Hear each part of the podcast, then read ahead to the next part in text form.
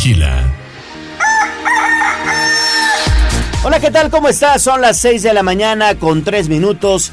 Y bueno, pues estamos listos en este martes 25 de octubre del año 2022 para presentarles toda, toda la información que se ha generado en Puebla, México y también el mundo. Son las 6 con 4 y es un gusto saludar en esta mesa de trabajo a mi compañera y amiga Alejandra Bautista. Ale, ¿cómo estás? Qué gusto saludarte. Buen día. Muy bien, Gallo. Muy buenos días. Buenos días también a los amigos del auditorio. Los invitamos para que comience a reportarse con nosotros. Recuerde fotos, videos, mensajes de voz, de texto 22 23 90 38 10. Hagamos juntos las noticias.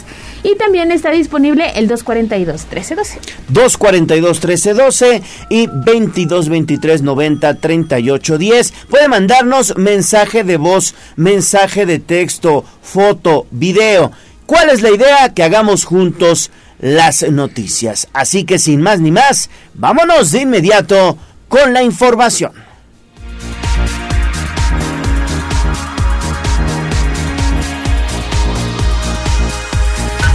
Instagram, Tribuna Noticias. Mi ciudad es la cuna de un niño dormido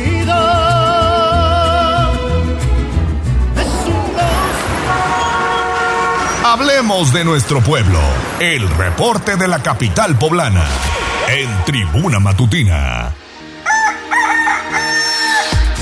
6 de la mañana con 5 minutos. Y bueno, ayer como se lo dimos a conocer de manera puntual en este espacio, comenzó el programa de verificación vehicular y bueno, pues prácticamente se formaron largas y largas filas en los centros de verificación disponibles. La gente ha reaccionado muy bien, principalmente los conductores, recordemos, del transporte público, del servicio mercantil, es decir, los taxis y también de plataforma ejecutiva, quienes hoy, bueno, pues tienen la obligación de verificar todavía para los conductores particulares es voluntaria esta verificación, sin embargo hay muchos de estos conductores particulares que viajan, por ejemplo, a la capital del país y, bueno, pues les surge también obtener su holograma para evitar situaciones bochornosas en aquella ciudad de México. Y bueno, pues quien estuvo muy pendiente de todos los sucesos y los detalles de esta verificación vehicular fue David Becerra. Mi estimado David, ¿cómo estás? Te saludo con gusto, buenos días. Adelante con tu reporte. Gallo, muy, muy buenos días, excelente martes. Pues sí, como comentas, en punto de las 8 de la mañana, la mayoría de los verificentros de la ciudad de Puebla abrieron sus puertas marcando el inicio del programa de verificación vehicular. En el ubicado en Boulevard Hermano Cerdán, con citas ya agendadas desde días previos, las filas de automóviles se podían ver en orden y con buena organización. Durante la primera hora de servicio todo transcurría con normalidad y en promedio el tiempo de proceso de verificación era de unos 20, 20 minutos. Sin embargo, pasadas las 9 de la mañana, las filas comenzaron a hacerse un poco más largas y se podía ver el personal al límite de capacidad en sus estaciones de trabajo.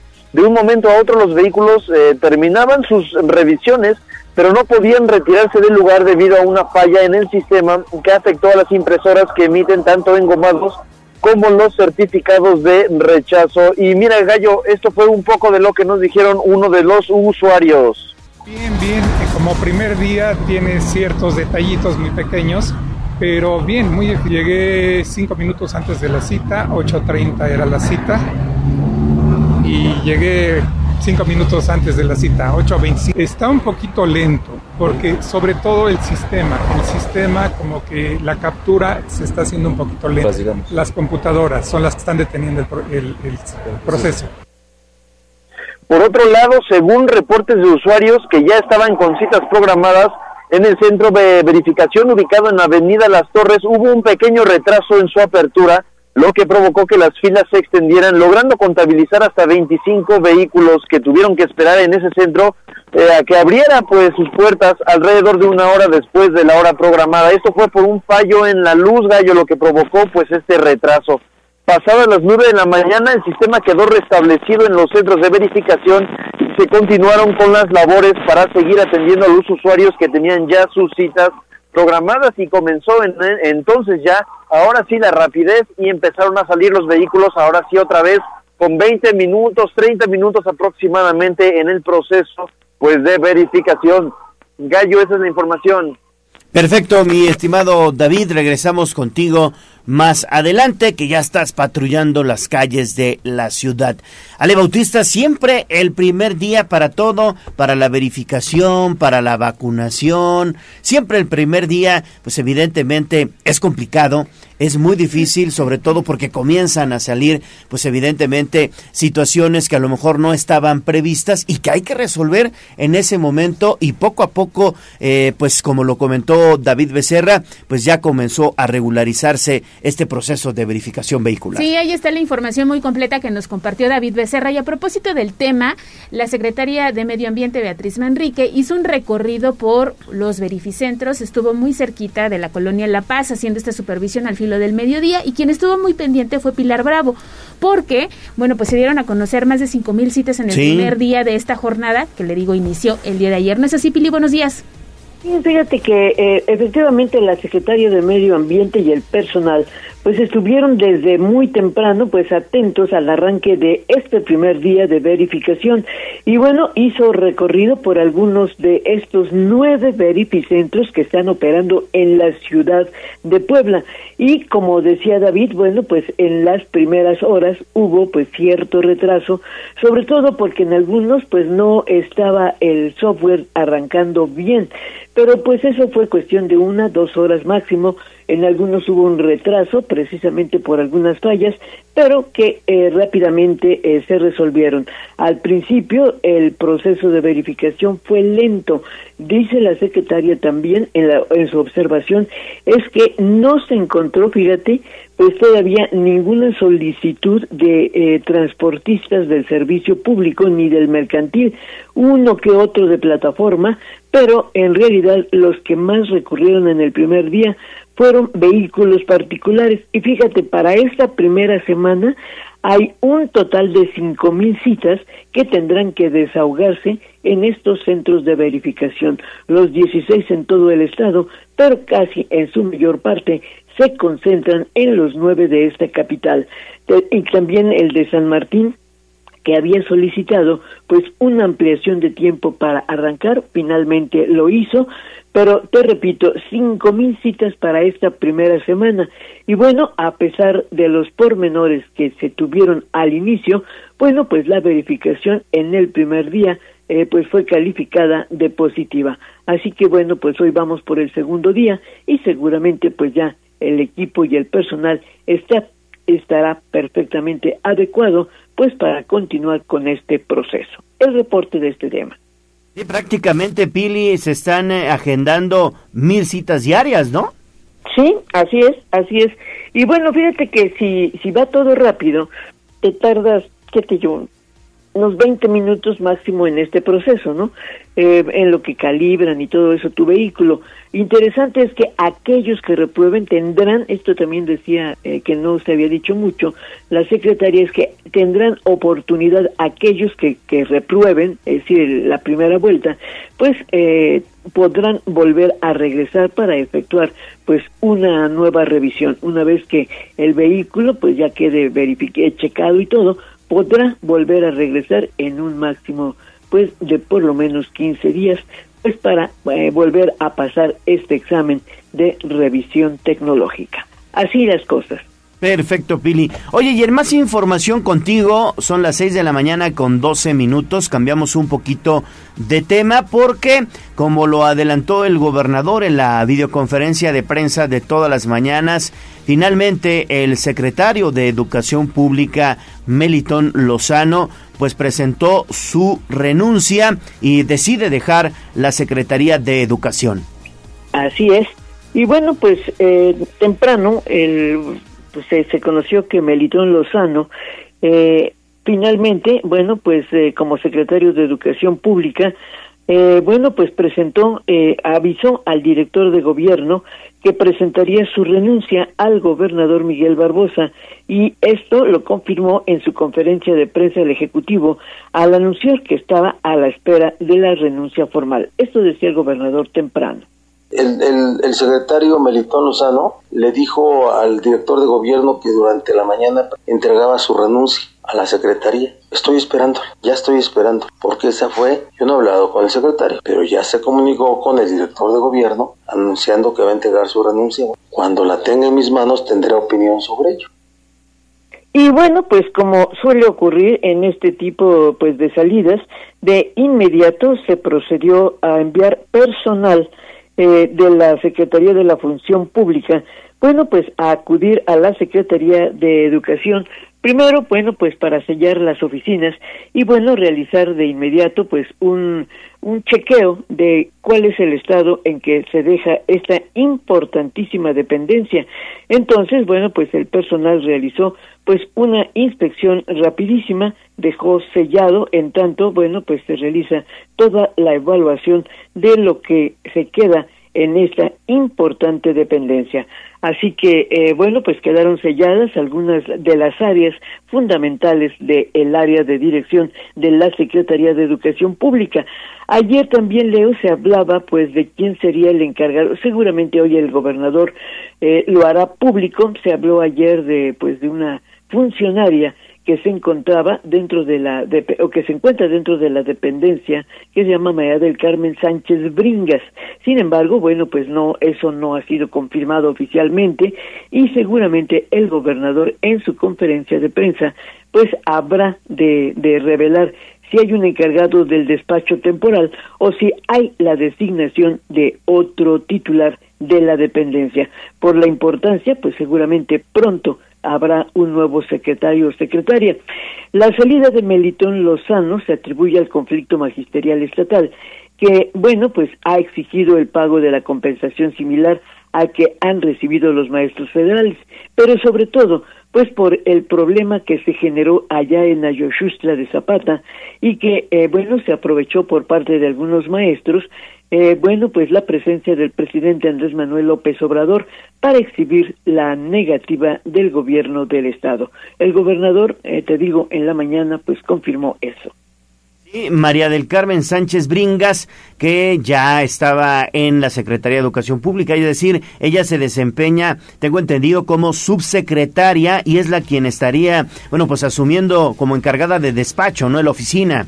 No, ya te decía que, Sánchez Bringas es solamente el del área administrativa. Así es. Pero no se ha confirmado si ella será la encargada del despacho de manera temporal o si se buscará un perfil eh, pues relativo a la educación, ¿no? ¿no? No no lo sabemos. Yo te insisto, yo creo que será en el transcurso de la conferencia de hoy del propio gobernador quien dé a conocer pues su decisión. Estaremos muy atentos entonces a lo que diga en unos minutos más o en unas horas más el gobernador. ¿Seguimos con el bono? sí, sí, por favor, el, este pago que dice el, el gobernador que no cederá presiones. Sí, el gobierno del estado cumplirá con el pago de los estímulos que reclaman los maestros estatales, pero no será por las manifestaciones que han hecho ni por el reclamo que hicieron el sábado ante el presidente de la República, Andrés Manuel López Obrador. No es por presiones de los líderes sindicales ni por la protesta que se ha realizado. El Ejecutivo señalaba esto y nosotros en la medida de lo posible lo apoyamos, pero siempre anteponiendo el interés de la sociedad y tiene una entrega transparente y honrada. Entonces, este, este pago, esta compensación para homologar a lo que ya recibieron los maestros federales, la estamos son de aproximadamente 230 millones de pesos, 230 millones de pesos y los estamos juntando y lo vamos a juntar, que quede clarito. Después de los gritos de 10, 15 maestros, maestras allá en Ayushutla, las cosas siguen igual. Yo voy a seguir juntando dinero, finanzas del Estado va a seguir juntando el dinero para que cuando lo tengamos se entregue a los maestros. Gritos más, gritos. Lo demás es grilla. Y señalaba que, bueno, pues esta es grilla porque justamente están en proceso de elecciones en la sección 51 y en la 23. Y bueno, pues algunos líderes pues buscan eh, demostrar quién grita más, quién tiene eh, mayor movilización. Y bueno, pues eso no se debe mezclar. Lamentó que ya los maestros habían tenido pues una, una audiencia en la dirección de gobierno donde se les había dicho precisamente pues la decisión del gobierno pues de buscar esos recursos, ¿no? para poder cubrirles seguramente en el mes de noviembre pues este pago. Sin embargo, bueno, pues no cumplieron su palabra y siguieron manifestándose. Y por eso, dice el gobernador, eso era más grilla para demostrar en los líderes pues quién grita más. Ese es el reporte sobre este tema. Leo. Perfecto, mi estimada Pili, muchísimas gracias por toda esta información. Regresamos contigo más adelante. Son las 6 de la mañana con 19 minutos. Y yo nada más quería agregar, me parece que son 17 cambios en lo que va de la administración del gobernador Miguel Barbosa.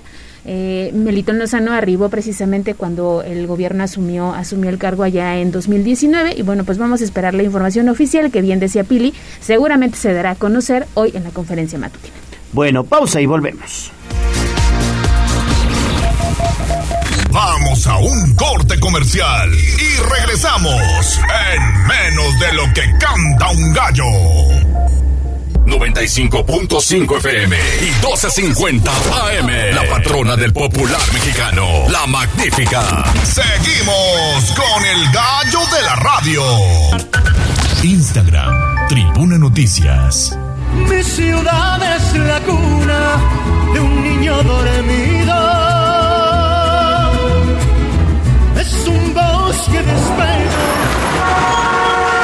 Hablemos de nuestro pueblo. El reporte de la capital poblana. En Tribuna Matutina. 6 de la mañana con 23 minutos. Bueno, pues vamos con información de la ciudad porque ayer se registró una protesta en las oficinas del organismo operador del servicio de limpia. Sin embargo, inmediatamente fue atendida por el área correspondiente que es la Secretaría de Administración del municipio de Puebla. ¿No es así, Gis? Te saludo con mucho, mucho gusto. ¿Cómo estás? Buen día. Así es, querido Gay, yo también te saludo con mucho gusto, igual que a nuestros amigos del auditorio, y te comento que trabajadoras y trabajadores del organismo operador del servicio de limpia del municipio de Puebla, mejor conocidos como Naranjitas, se manifestaron la mañana de este lunes 23 de octubre debido a presuntos despidos injustificados, represión y falta de pago de prestaciones. Al unísono de reinstalación y queremos solución, decenas de naranjitas se manifestaron en inmediaciones de las oficinas ubicadas sobre Boulevard Barsequillo, una vez que señalaron que buscaban una reunión directa con la coordinadora, porque de lo contrario, pues anunciaron un plantón. En entrevista, Elizabeth Pérez Franco, trabajadora desde hace 20 años, manifestó que piden la reinstalación de una compañera que fue despedida injustificadamente, debido a que forma parte del grupo disidente del sindicato Ignacio Zaragoza. Además pidió un alto a la represión y el pago de aguinaldo y bonos desde 2021. De ahí que insistió, buscan meses de trabajo para encontrar una solución justa. Así lo decía. Ahorita nos estamos manifestando porque despidieron a una compañera injustificadamente, le armaron un chalequito y todo, ¿por qué? Por ser un, del grupo disidente. Nosotros somos grupo que no queremos al lidercillo charro que pusieron. Queremos la reinstalación de la compañera porque le armaron, vuelvo a lo mismo, un chalequito por ser del grupo disidente. También hay muchas anomalías. Hay a dos, a varios compañeros que no les han regresado su aguinaldo ni bonos desde el 2021. ¿A qué fecha estamos? ¿Sí? Entonces, todas esas anomalías somos las que venimos a, manifestar, más no venimos a golpear ni mucho menos a, agredir a nadie, ¿sí? Ante esta manifestación de trabajadoras y trabajadores del organismo, Bernardo Arrubarena García, titular de la Secretaría de Administración, aseguró que está garantizado el servicio y negó que existan supuestos despidos injustificados o adeudos. El funcionario dejó en claro que las prestaciones de todas y todos los servidores públicos, tanto de organismos públicos descentralizados como de la propia Administración Central, así como de estructura y sindicalizados, siempre han estado al corriente Y sobre los despidos puntualizó que los existentes han sido justificados o se tratan de renuncias voluntarias. Sin embargo, en ambos casos quedan al corriente del pago de las prestaciones correspondientes. Escuchemos. No, no sé si sea un conflicto entre, entre grupos o sindicalizados o de algún sector o de otro. Digo, lo que nosotros tenemos en claro es, eh, primero, que estamos garantizando el servicio tiene que prestar la administración pública, en eso lo garantizamos. Y segundo, que no hay absolutamente nada de despidos injustificados que tenga que ver con la administración hacia el trato a los trabajadores. Creo que hemos marcado una línea muy diferente en el eh, manejo de gobierno con nuestros trabajadores. Ha habido una extraordinaria relación. Rubenena García señaló que en caso de que a nivel interno se presenten despidos que no son de conformidad, los afectados están en su derecho de levantar las denuncias correspondientes, pero dejó en claro que no hay ningún acto en donde se haya quedado a deber por un acto injustificado, esto por parte del gobierno municipal. El reporte Gallo.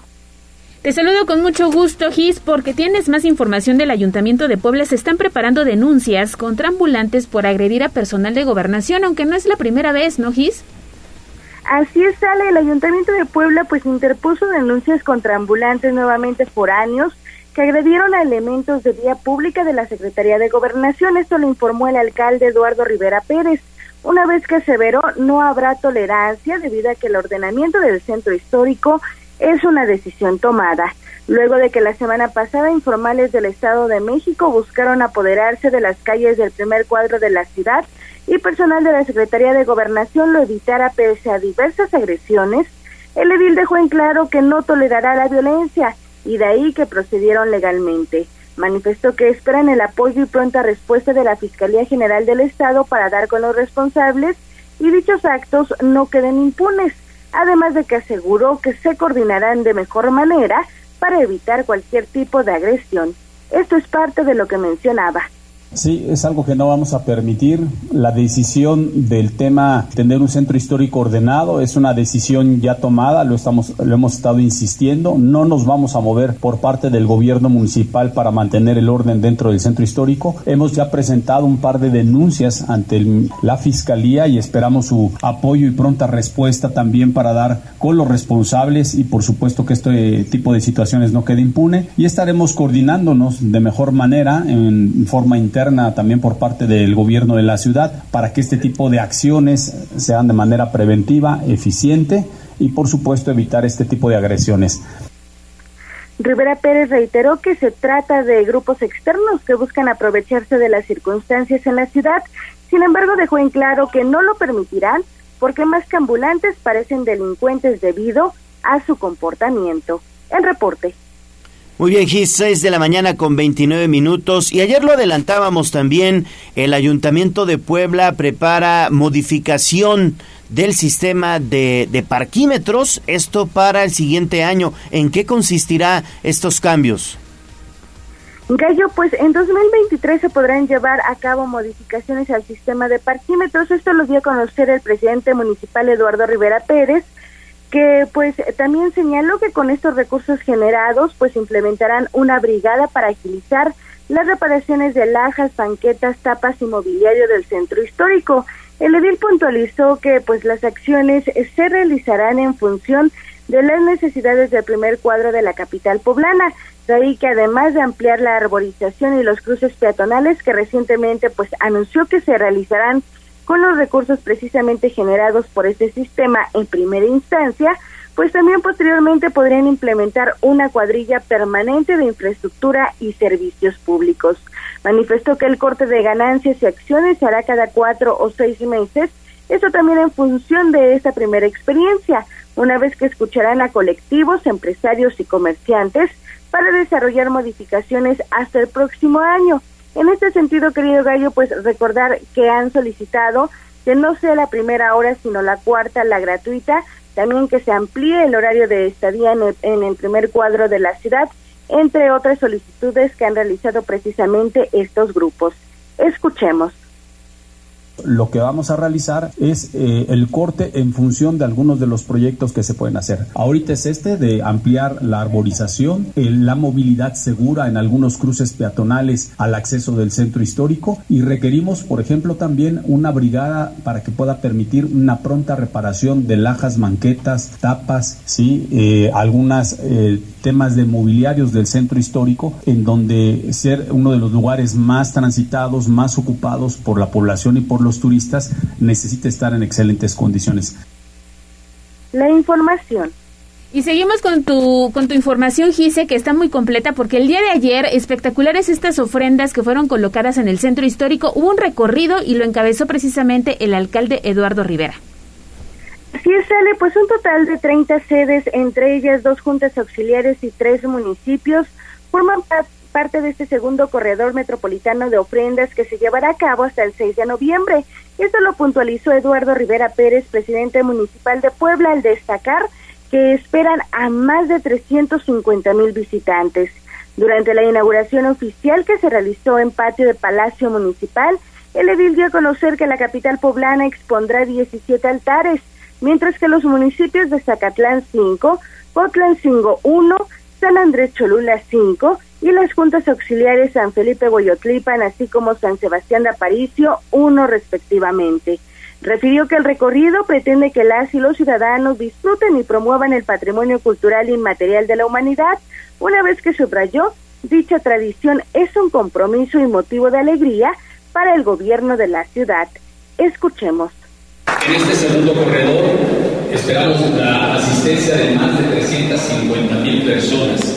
Ya mencioné a quienes integran y hacen posible este esfuerzo. Y nuestras ofrendas son una perfecta combinación de arte, de gastronomía, y esto hace que precisamente esta tradición sea catalogada por la UNESCO como patrimonio cultural inmaterial de la humanidad. Es decir, esto no lo tiene cualquiera, no lo tiene Obama, lo tenemos nosotros, hay que disfrutarlo, hay que promoverlo. Rivera Pérez precisó que en Puebla, Zacatlán, San Andrés Cholula, San Felipe Guayotlipan y también San Sebastián de Aparicio, el horario será de 10 a 20 horas de lunes a viernes y de 10 a 22 horas sábados y domingos. En tanto, Cotlancingo de 10 a 20 horas de lunes a domingo. El reporte. Perfecto, Gis. Pues muchísimas gracias. Regresamos contigo un poquito más adelante. Y pues sí, hay que visitar las ofrendas, ofrendas bellísimas, monumentales, que valen mucho, mucho la pena. Le digo, más adelante estaremos platicando de este tema, digamos, ampliamente con el secretario municipal de Turismo y Desarrollo Económico, Alejandro Cañero. Pero si pueden, visiten la que fue colocada en el Comité Municipal del PRI porque está dedicada precisamente a nuestro director, al jefe, a don Enrique Montero Ponce, así como a otros comunicadores. Tuve la oportunidad de verla que se colocó en el patio de las oficinas de la Comisión Estatal de Derechos Humanos y mira que me gustó esta de 10 espectacular para ir y recorrer este fin de semana. Acudan, acudan y de verdad vale, vale mucho la pena. 6 de la mañana con 34 minutos, pausa y volvemos con más a Tribuna Matutina. Vamos a un corte comercial y regresamos en menos de lo que canta un gallo. 95.5 FM y 12.50 AM. La patrona del popular mexicano, la magnífica. Seguimos con el gallo de la radio. Leemos tus mensajes en WhatsApp, en La Voz de los Poblanos, 22 23 90 38 10.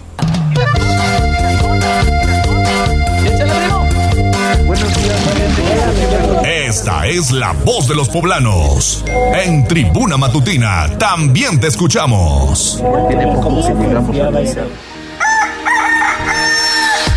Son las 6 de la mañana con 37 minutos. Recuerde que ya también está lista y abierta el WhatsApp, la línea de la voz de los poblanos al 22 23 90 38 10 para que nos mande su mensaje de voz, de texto, fotos o videos. ¿Y hoy qué tenemos en La Voz de los Poblanos? Recuerde que queremos hacer juntos las noticias, que ya se puede empezar a reportar, que queremos ser ese enlace entre ustedes y la autoridad. Y esta mañana tenemos ya un mensaje a la línea de WhatsApp y nos dicen...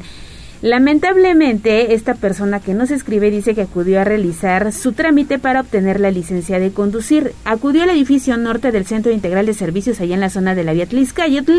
Dice, renové el día de ayer y es un verdadero show. La entrada, 80 pesos del estacionamiento. Llegué 10.30 de la mañana. Mi cita era a las 11. Salí después de las 3 de la tarde. Y dice, ya son cinco pasos los que tienes que cubrir. Revisión de documentos, revisión médica, vista, movilidad corporal, examen toxicológico, alcoholemia, fotos, pago de derechos que no garantizan la entrega de la licencia y finalmente, bueno, te envían la imagen. Eh, nos pasa esta información a través de la línea de WhatsApp. Pues sí, lamentablemente como automovilistas pues tenemos que cumplir con esos trámites. En algunos casos corremos con suerte y es muy rápido, pero en algunos otros no. Y bueno, esta persona finalmente obtuvo su licencia de conducir después de algunas horas. 11, Qué bueno. 12, 1, 2, 3, 4, 5, 6 horas para hacer este trámite allá en el Centro Integral de Servicios. También a terminación 8124 nos manda un mensaje de buenos días, nos escucha desde la zona de Belisario Domínguez, así que le mandamos un saludo muy especial. Y el volcán Popocatépetl amanece activo esta mañana. Las imágenes están disponibles a través de la cuenta de Tribuna Vigila. Registró una explosión acompañada de material incandescente a las 12 de la noche con 39 minutos de este martes. Está muy activo, pero el semáforo de alerta volcánica permanece en amarillo fase 2. Y el programa de bacheo para que los automovilistas lo tomen en cuenta estará trabajando en calle Porfirio Díaz en la colonia Joaquín Colombres, también en la avenida de los Educadores en la colonia Ciudad Satélite, Adolfo López Mateos en la colonia San Pedro y en calle 11A en Bosques de Amalucan y también estarán en la colonia Santa María allá en la 30 Poniente y en la 11 Norte y eh, Diagonal Defensores de la República para que lo tome en cuenta y circule con mucha precaución porque continúa este programa del Ayuntamiento de Puebla. Hasta acá lo más importante de la voz de los poblanos. Bueno, pues ahí está entonces la voz de los poblanos 22 23 90 38 10. Escuchemos el pronóstico del clima. Atención porque hoy martes 25 de octubre tenemos un pronóstico de viento con velocidad de 3 a 12 kilómetros por hora, lo que representan ráfagas de viento, al igual que la temperatura mínima será de 13 grados centígrados entre las 6 y 7 de la mañana y la máxima de 25 grados entre las 14 y 15 horas. En Tribuna Vigila te recomendamos el uso de ropa abrigable y de paraguas, pues tenemos un 40% de probabilidad de lluvia. Aquí el reporte de clima por Andy Lezama. Bueno, pues ahí está entonces, hay que salir preparados con, bueno, pues la situación de los fríos, sobre todo para evitar cambios bruscos de temperatura. Y bueno, pues ya viene el cambio de horario. Exactamente, y Abigail González nos ha preparado una nota especial porque este concluye el fin de semana, es decir, ya en unos días estaremos haciendo este cambio atrasando una hora nuestro reloj y al parecer, lo que ya sabemos y es oficial, ya no habrá horario de verano. Ya no le vamos a mover. Se va, exactamente, pero tú tienes los detalles, Avi, ¿cómo estás? Muy buenos días. ¿Qué tal, Ale, Cacho, amigos del auditorio? Excelente mañana. Pues efectivamente, mira, les comento que este 30 de octubre llega a su fin el horario de verano y aquí te decimos qué día entra el horario y cuáles deben ser los ajustes. Y es que se recomienda que la noche del sábado 29 de octubre se atrase una hora el reloj a fin de evitar confusiones y contratiempos. Y es que recordemos que el horario de verano inició el pasado 3 de abril y termina este 30 de octubre y así el siguiente año lo anterior, si el Senado de la República descarta o regresa a San Lázaro el dictamen aprobado con el que se eliminaría el horario de verano en todo el país, a excepción de 33 municipios fronterizos con Estados Unidos. Y es que el horario de verano se implementó en el año de 1996 en el gobierno de Ernesto Cedillo con el fin de ahorrar energía aprovechando la luz natural del sol. Y es que de acuerdo con una encuesta que realizó el gobierno federal, el cambio de horario genera un malestar social, fatiga y somnolencia como los principales efectos, por lo que te hacemos algunas recomendaciones para que no te afecte este cambio. 1. Intenta anticiparte en tus rutinas.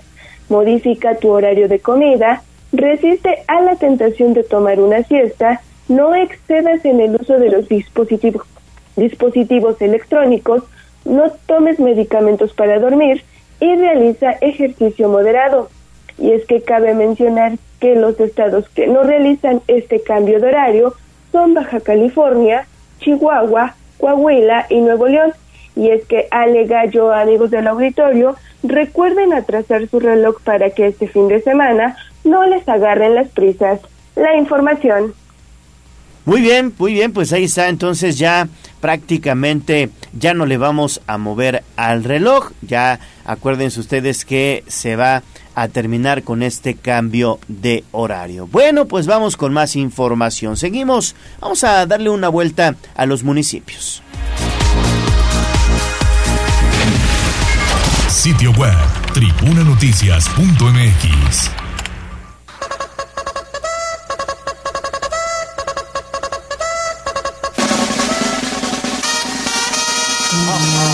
más allá del pueblo y la zona conurbada. ¿Qué pasa en nuestras localidades vecinas? En Tribuna Matutina. Son 6 de la mañana con 53 minutos. Vamos hasta San Pedro Cholula porque ayer presentó el ayuntamiento las actividades que se estarán realizando con motivo de los días de muertos. Lili, tú estuviste muy, muy pendiente de esta información. Adelante, buenos días. Gracias, Gallo. Buenos días. Te saludo con gusto, igual al auditorio. Pues fíjate que del 28 de octubre al 8 de noviembre se desarrollará en San Pedro Cholula el Festival del Día de Muertos, que incluye obras de teatro, música, corredor de ofrendas, danzón, desfile de catrines, una rodada y un concurso de calaveritas literarias.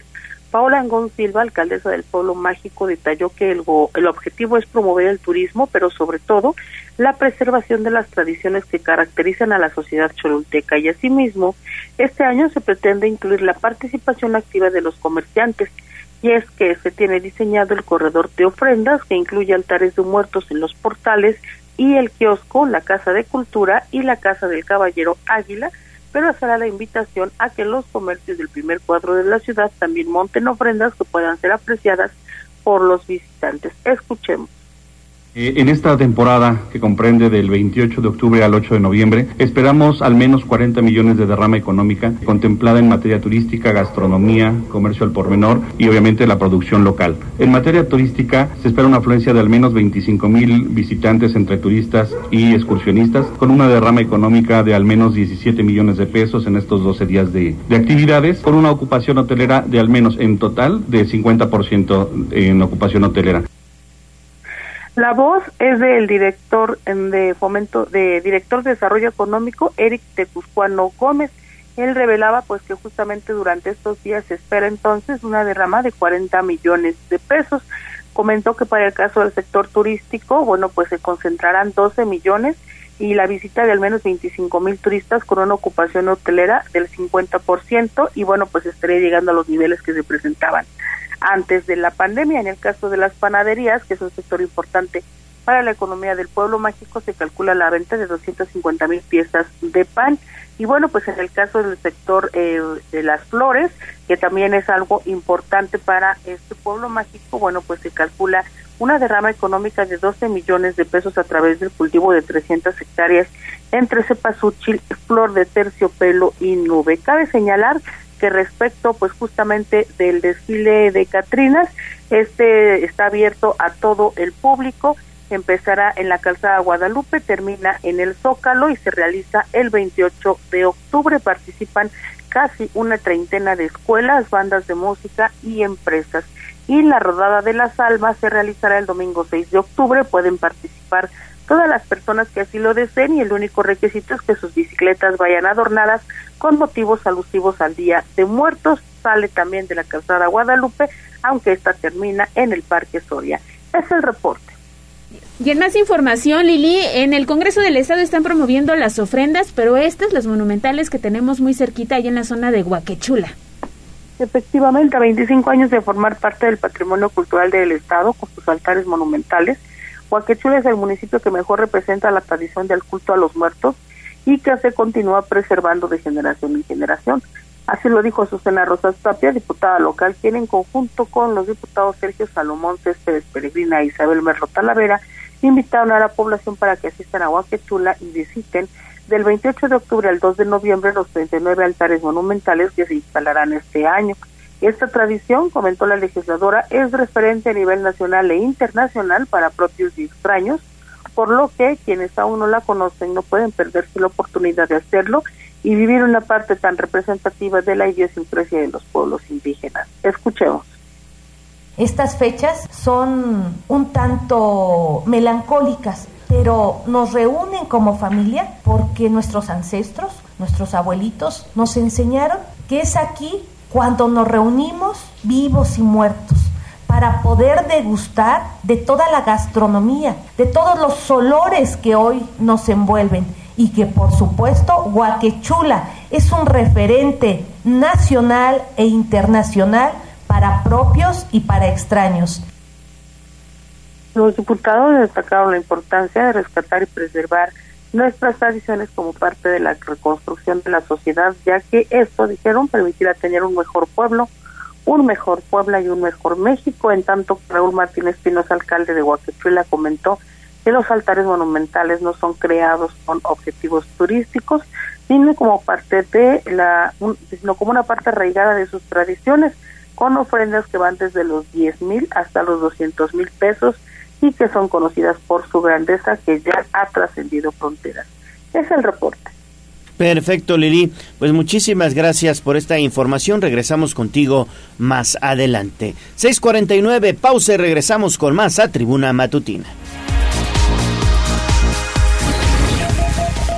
Vamos a un corte comercial y regresamos en menos de lo que canta un gallo. 95.5 FM y 12.50 AM. La patrona del popular mexicano, la magnífica. Seguimos con el gallo de la radio. Twitter, arroba tribuna vigila. ¿Por dónde sí y por dónde no? Aviso.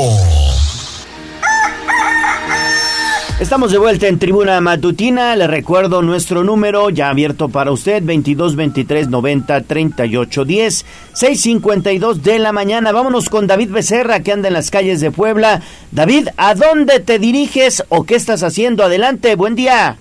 Hola Gallo, te saludo nuevamente. Estamos sobre Boulevard del Niño Poblano, precisamente enfrente del Hospital del Niño Poblano. Y es que hoy se va a registrar una jornada de vacunación pediátrica y ya empiezan a darse cita papás con sus pequeños pues para formarse y ser de los primeros ya en, recibir eh, pues la vacuna en esta nueva jornada. Fíjate que la eh, bueno, esta jornada de hoy va a empezar a las 8 de la mañana y la logística apenas se ve que comienza a empezar.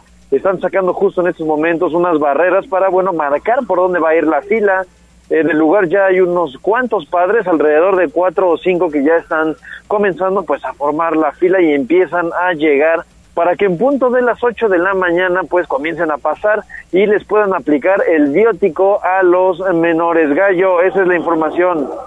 Y ahorita, bueno, pues evidentemente poco a poco comenzará a llegar la gente, las personas, ya hay algunas formadas, todavía no.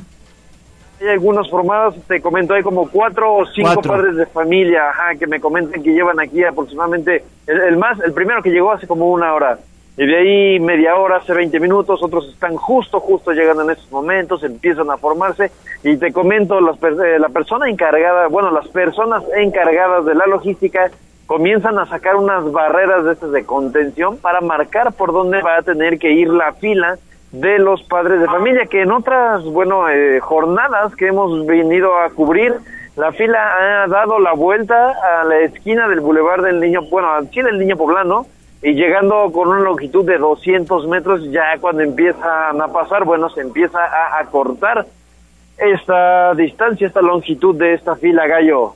Perfecto, David. Regresamos contigo un poquito más tarde. Recordar, Ale, que esta jornada es para pequeñitos de 5 a 11 años de edad, segundas dosis. Exactamente. Si usted tiene alguna duda, le comparto que están habilitados el CESA de San Sebastián de Aparicio, al norte de la ciudad, el Hospital General del Sur, el CESA de la Libertad, el Hospital para el Niño Poblano en Puebla Capital y la jornada únicamente es hoy y el día de mañana. Escríbanos 22 23 90 38 10 y con mucho gusto le compartimos todos los detalles. Aprovechen, por favor, hay vacunas anti-COVID-19 para los más pequeños de la casa, hay que aprovechar. 654, vamos con información de economía. Instagram Tribuna Noticias. Poderoso caballero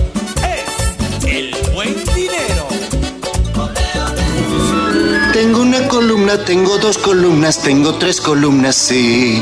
Parecen unas torres todas las monedas que yo he guardado aquí. Bien, ahorrar es el paso más importante, pero ustedes deberían aprender más sobre el dinero. El granero. Aquí nuestros consejos de economía. En Tribuna Matutina. Vamos con Liliana Tecpanecatl de nueva cuenta porque ya viene el buen fin, se va a realizar del 18 al 21 de noviembre y hay recomendaciones, Lili. Efectivamente, Ale, buenas días de nueva cuenta. Pues fíjate que ante la petición por parte de los organismos de la iniciativa privada para que las empresas que estén en condiciones adelanten un porcentaje del aguinaldo a sus trabajadores con la intención de que aprovechen las ofertas del Buen Fin, Gabriel Biestro hizo un llamado a la mesura. El secretario del Trabajo en la entidad comentó que en etapas de recuperación económica es tan importante incentivar el gasto como cuidar los ingresos, por lo que invitó a los trabajadores a hacer un análisis cuidadoso de lo que realmente necesitan y no realizar compras por impulso. Escuchemos. Unos pueden decir desde la barrera que sí y que no, pero yo creo que lo mejor es que entre empleador y trabajador se pongan de acuerdo y salga la mejor opción. En su caso, ¿habría un llamado a la mesura para los trabajadores? Sí, totalmente. Siempre en periodos de recuperación, sí es importante el gasto, claro que sí, pero también el ahorro, la previsión, ¿no? Eh, eh, muchas veces no podemos eh, adelantar lo que podría pasar, pero siempre es bueno tener un, un, un pequeño, un pequeño colchón. La propuesta del adelanto de aguinaldo ha generado reacciones encontradas. Los organismos empresariales han pedido que así ocurra para incentivar el gasto, pero las centrales obreras han señalado que los trabajadores harán compras por impulso o adquirirán deudas innecesarias. Y al respecto, Gabriel Biestro comentó que la última palabra la tienen directamente los involucrados, tal y como ocurre con otros temas, pues son los empleadores y sus colaboradores los que deben llegar a acuerdos que favorezcan a ambas partes. Es el reporte. Muy bien, Lili, pues ahí está la invitación. Y fíjate que el SAT está anunciando un sorteo para este buen fin. Son una bolsa de 100 millones de pesos más que el 2021. Pueden participar, bueno, consumidores, solo necesitan pagar con tarjetas bancarias o bien las empresas que tienen que hacer un registro a través de la página del SAT para obtener este recurso.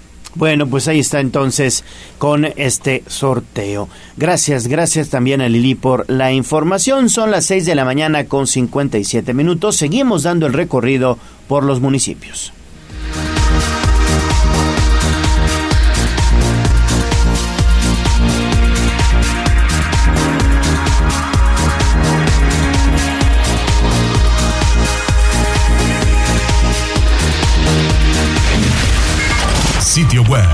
tribunanoticias.mx.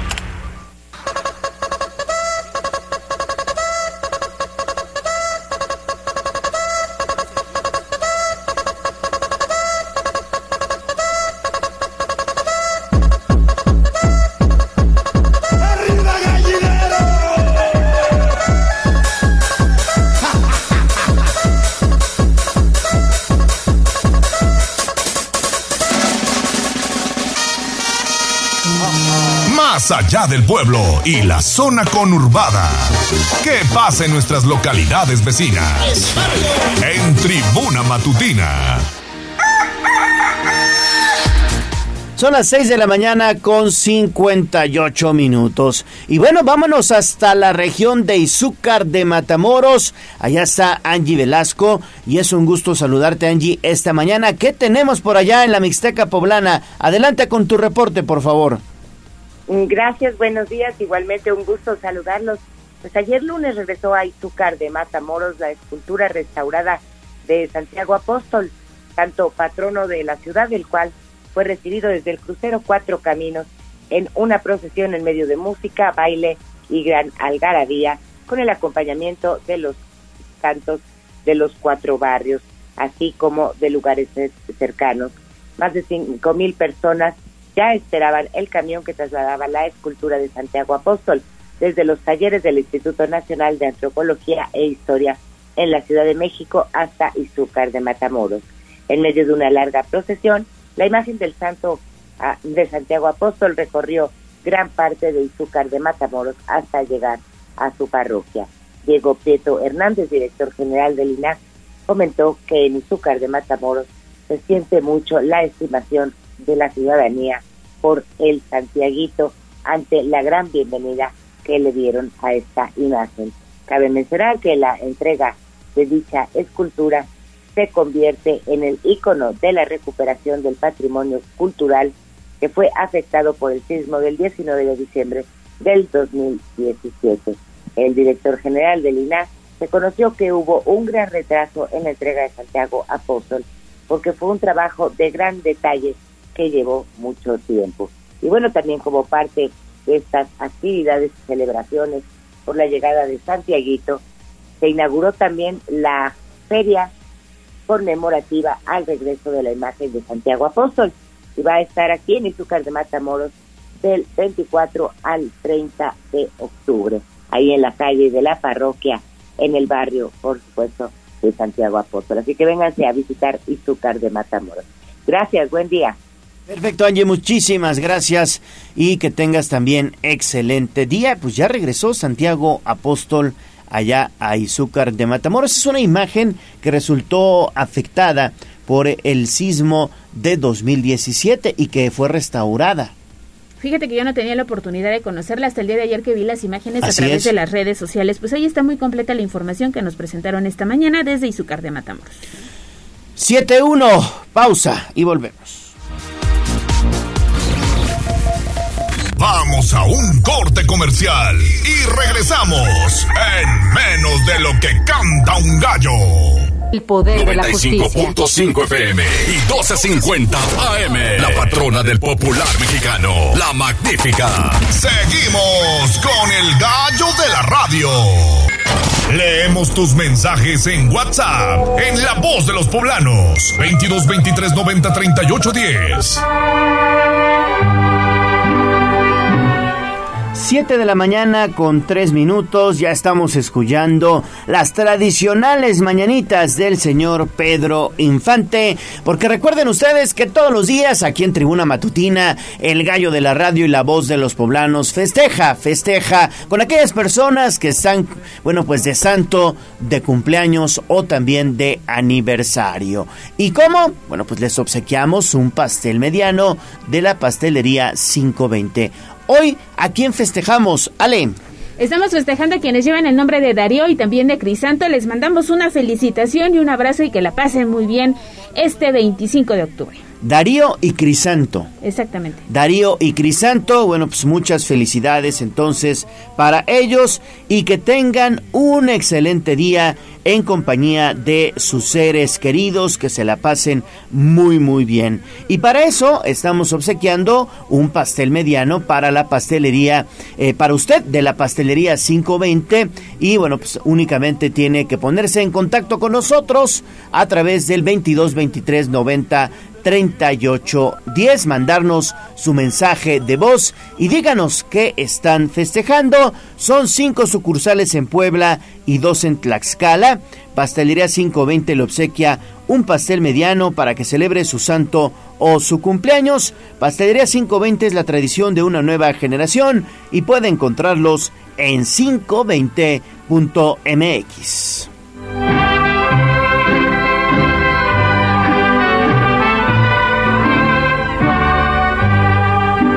Ahora sí, Señor sereno, le agradezco su favor. Encienda su linternita, que ya ha pasado mi amor. Sitio web, tribunanoticias.mx.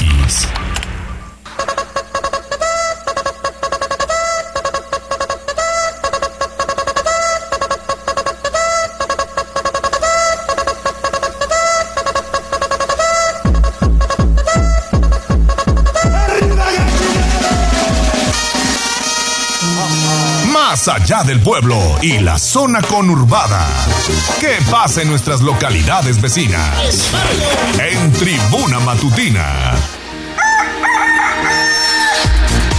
Estamos de vuelta, son las 7 de la mañana con 5 minutos. Y bueno, pues allá en el municipio de Tehuacán expresan pues, problemas sociales de una manera muy sui generis.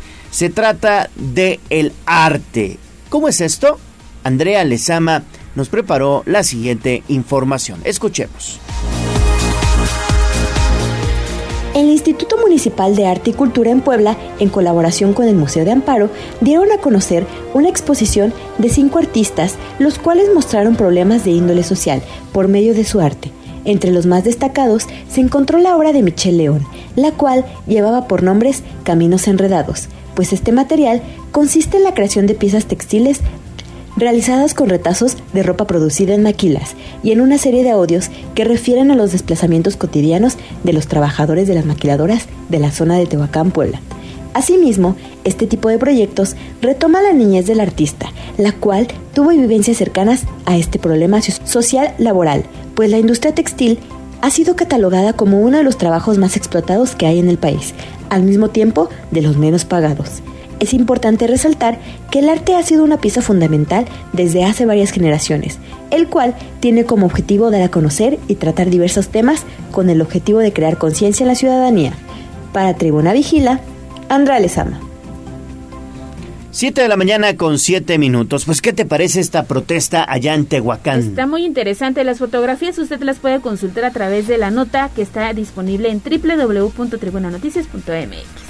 Bueno, pues ahí está entonces esta protesta y sobre todo, pues que es de otra manera de expresarse también a través del arte y concientizar a los ciudadanos en torno a las diferentes problemas que eh, problemática que estamos viviendo precisamente en Puebla y también en el país. Y bueno, pues ya lo dijo la voz de los poblanos. Las fotografías ya están disponibles en tribunanoticias.mx. Vámonos con información de la salud. Instagram, Tribuna Noticias. Me siento muy contento, me siento muy feliz. Ave, doctor, los que vamos a morir te saludan. Nuestros consejos de salud en el dispensario. En Tribuna Matutina. 7 de la mañana con 8 minutos. A ver, hoy, hoy es el Día Mundial de la Piel de Mariposa.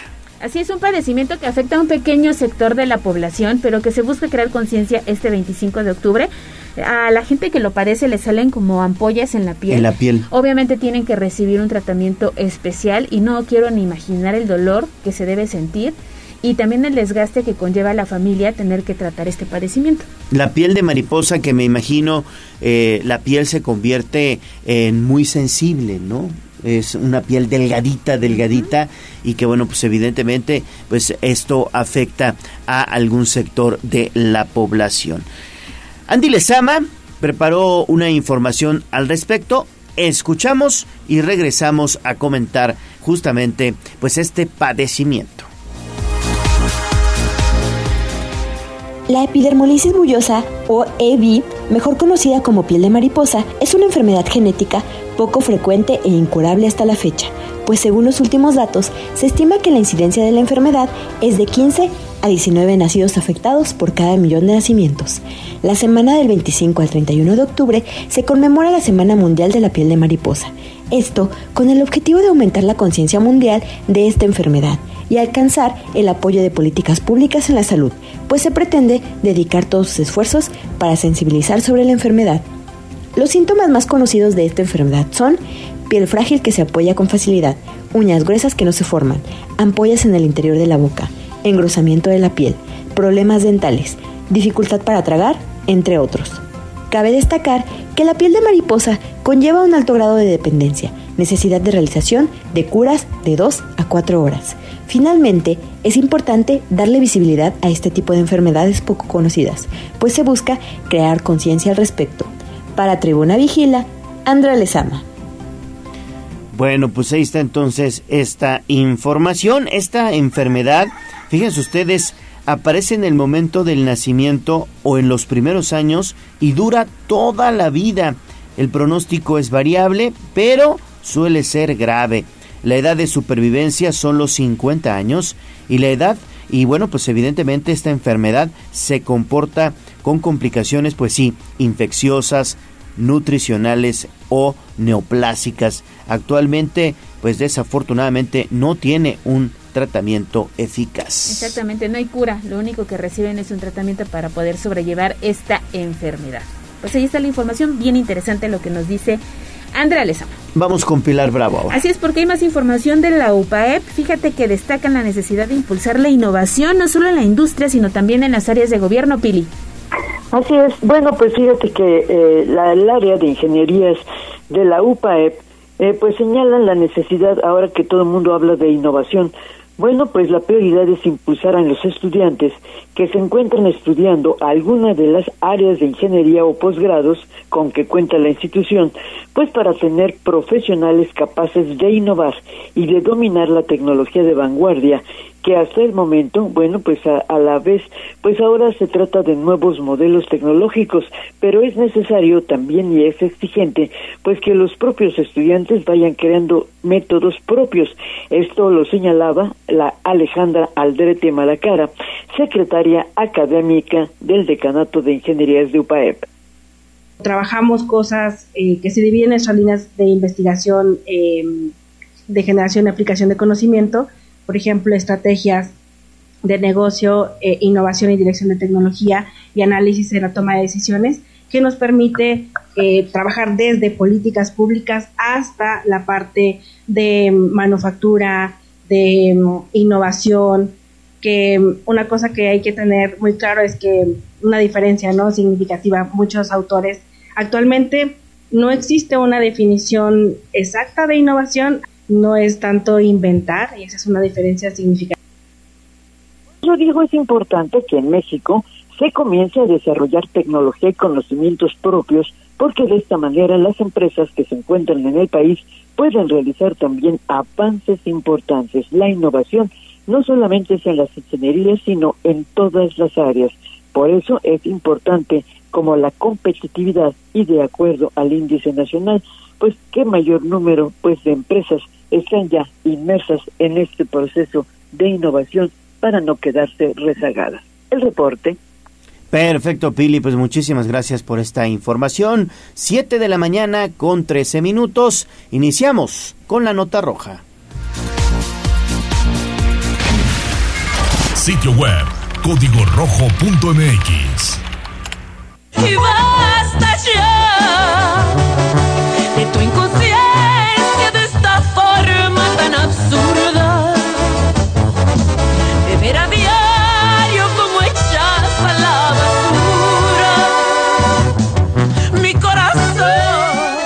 desde la barrera. Respeta las 5.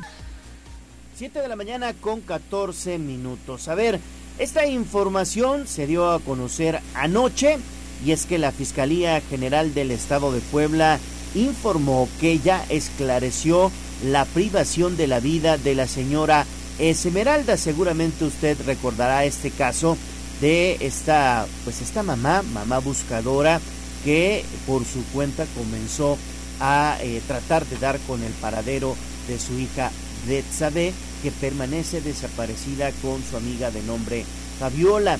Pero la fiscalía resolvió ya este homicidio y también otros hechos e incluso desmanteló al grupo delictivo.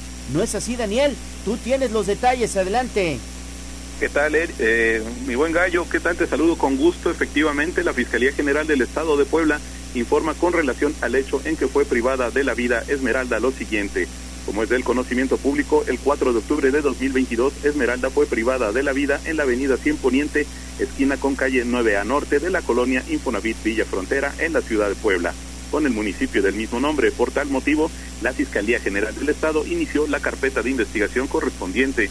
Después de realizar diversos actos y técnicas de investigación, la Fiscalía logró esclarecer que Christopher, alias el Cris, e Ismael, alias el Pa o el Oreo, participaron en la comisión del hecho referido. La Fiscalía obtuvo datos, indicios y evidencias suficientes para acreditar que el 4 de octubre del año en curso, Christopher e Ismael viajaban en una motocicleta y al llegar a la avenida 100 Poniente, esquina con 9 a norte de la colonia Infonavit Villa Frontera, aproximadamente a las 4.55 horas, precisamente cuando Esmeralda caminaba por este lugar, Ismael, quien viajaba en la parte posterior de la motocicleta tripulada por Christopher, le disparó en ocho ocasiones a la víctima con una pistola, causándole lesiones que le produjeron la muerte. La fiscalía llevó a cabo diversos actos y técnicas de investigación tales como la localización de 82 cámaras de videovigilancia privadas, lo que implicó el análisis de 328 horas de grabaciones, así como cateo.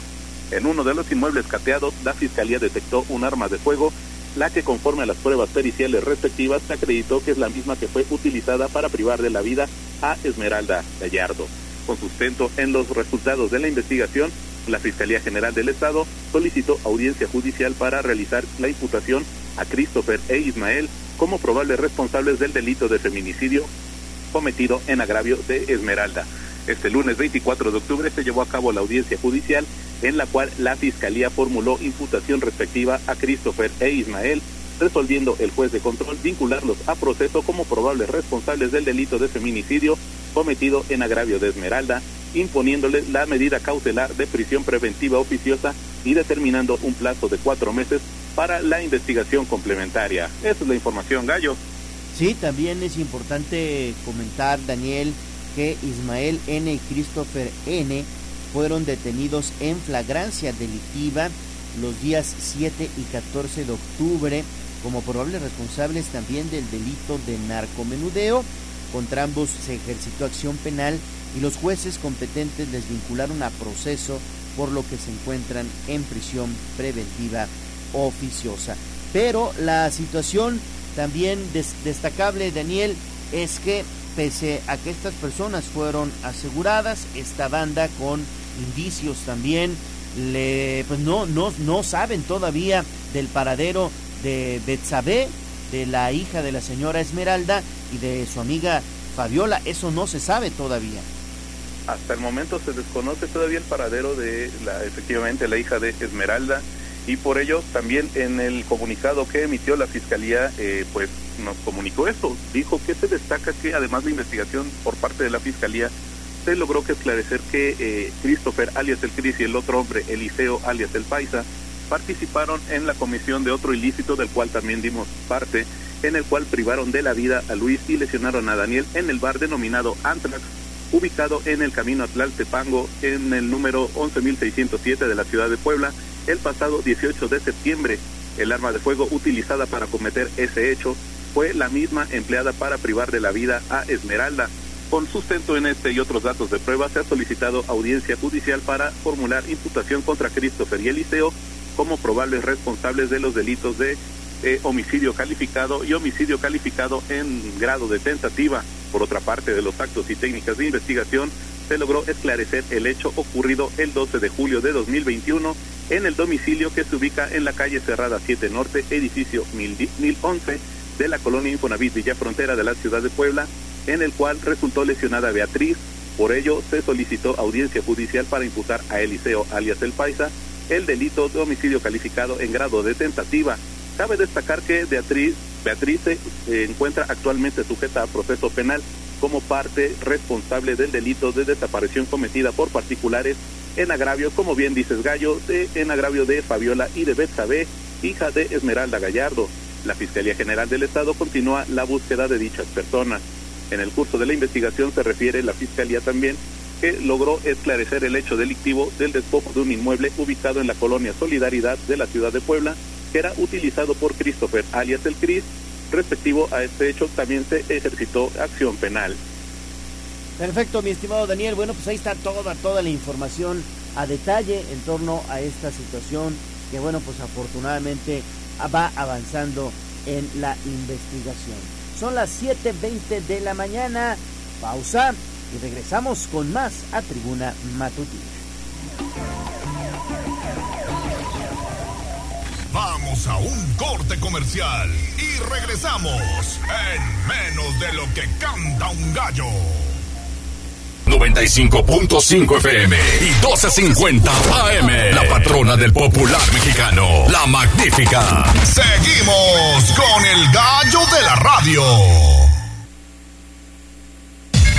Twitter, arroba tribuna vigila. ¿Por dónde sí y por dónde no? Vuelta, estamos de vuelta en Tribuna Matutina. Vámonos inmediatamente con David Becerra. ¿Qué hubo, David? ¿Qué te encontraste? Adelante. Hola Gallo, muy buenos días nuevamente. Estamos, fíjate, en la 11 Sur y el cruce con la calle Francisco Javier Mina, esto en la colonia Mayorazgo. Y es que recordemos que en esta zona hay un fraccionamiento que ha sido víctima varias veces de incidentes vehiculares trágicos incluso, con desenlaces trágicos. Y bueno, es que recordemos que aproximadamente en los últimos dos meses se registraron tres de estos incidentes donde vehículos a alta velocidad que circulan por la 11 Sur vuelan el tope y al llegar al aperaltamiento de la curva pierden totalmente la tracción de sus vehículos y se van a pues estampar totalmente contra la barda que la incluso la llegaron a tirar, hubo fallecidos. Bueno, los vecinos ya han construido en este lugar una barricada para impedir que, bueno, sigan tirando su barda, porque era construcción, transconstrucción, y estaba el boquete y llegaba otro auto y se impactaba, y otra vez seguir construyéndolo. Ya han construido una, una, una barricada digna de una película de postapocalíptica gallo, pues para precisamente proteger este su patrimonio, este fraccionamiento gallo. Oye, David, ¿y de qué material es esta barrera?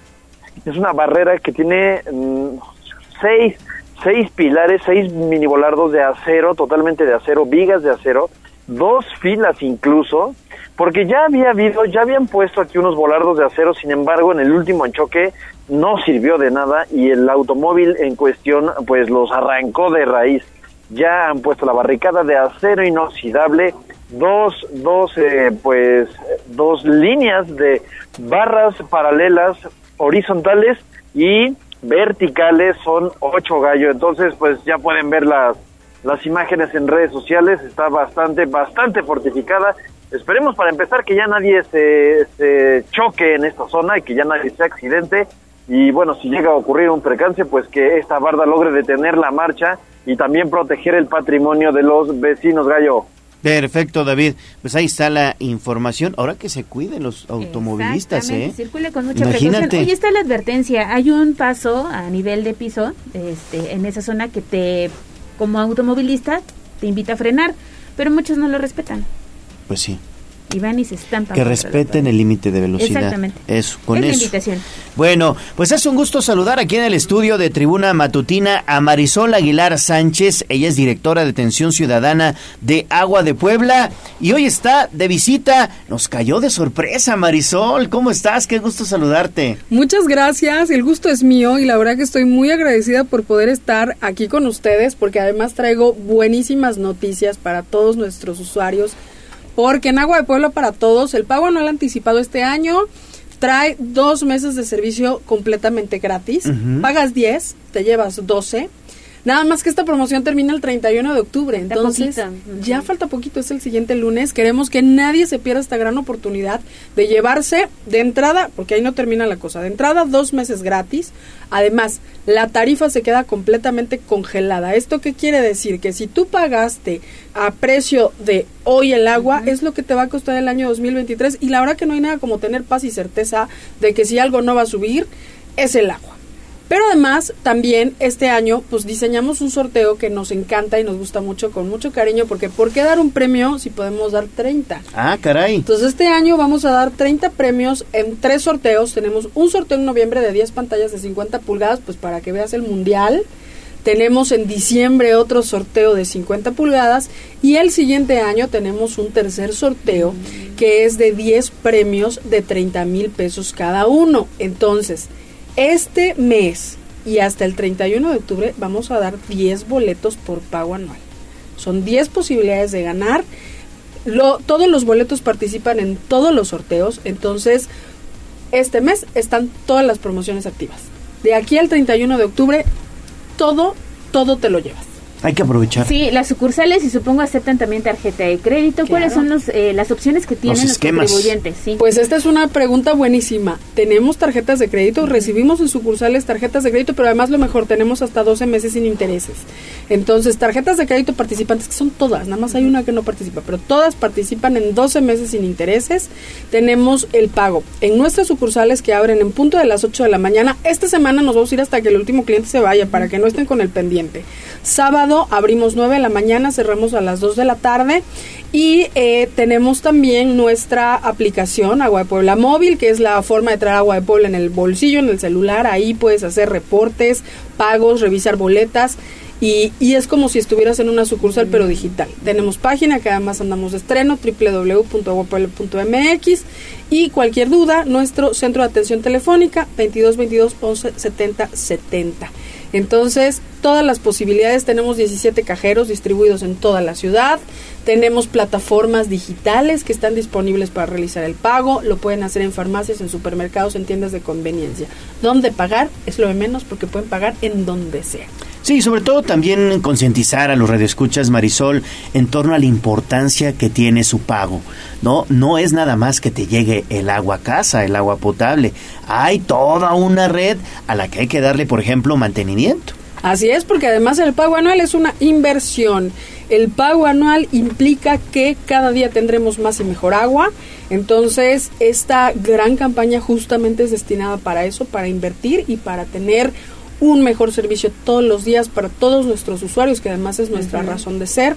Estamos súper emocionados con esta campaña. Hemos tenido muy buena respuesta, pero sí queremos que nadie que se lo pierda. Es hasta el 31 de octubre que están vigentes todos los beneficios, entonces acudan a su sucursal, deben, deben de llegar hoy ya todas las boletas para que puedan realizar con su carta de invitación y quien no la tenga tampoco que se me preocupe con su NIS solamente podrá solicitar su pago anual en cualquiera de nuestras sucursales. Que este numerito lo encuentra en la parte superior derecha de su recibo de agua. Le quedan seis días, así que aproveche, aproveche o si no lo tiene no pasa nada, que hablen 22 22 11 70 70 y ahí le damos un NIS. Perfecto. Pues Marisol Aguilar Sánchez, directora de Atención Ciudadana de Agua de Puebla, muchas gracias. Muchas gracias a ustedes. Que tengas excelente día. Igualmente. Vamos con información de la política.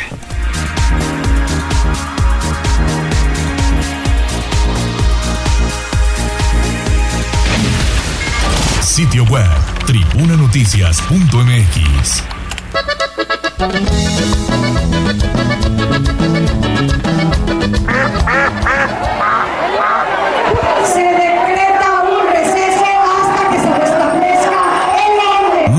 hagas pato. Vamos con información de la política. En Tribuna Matutina.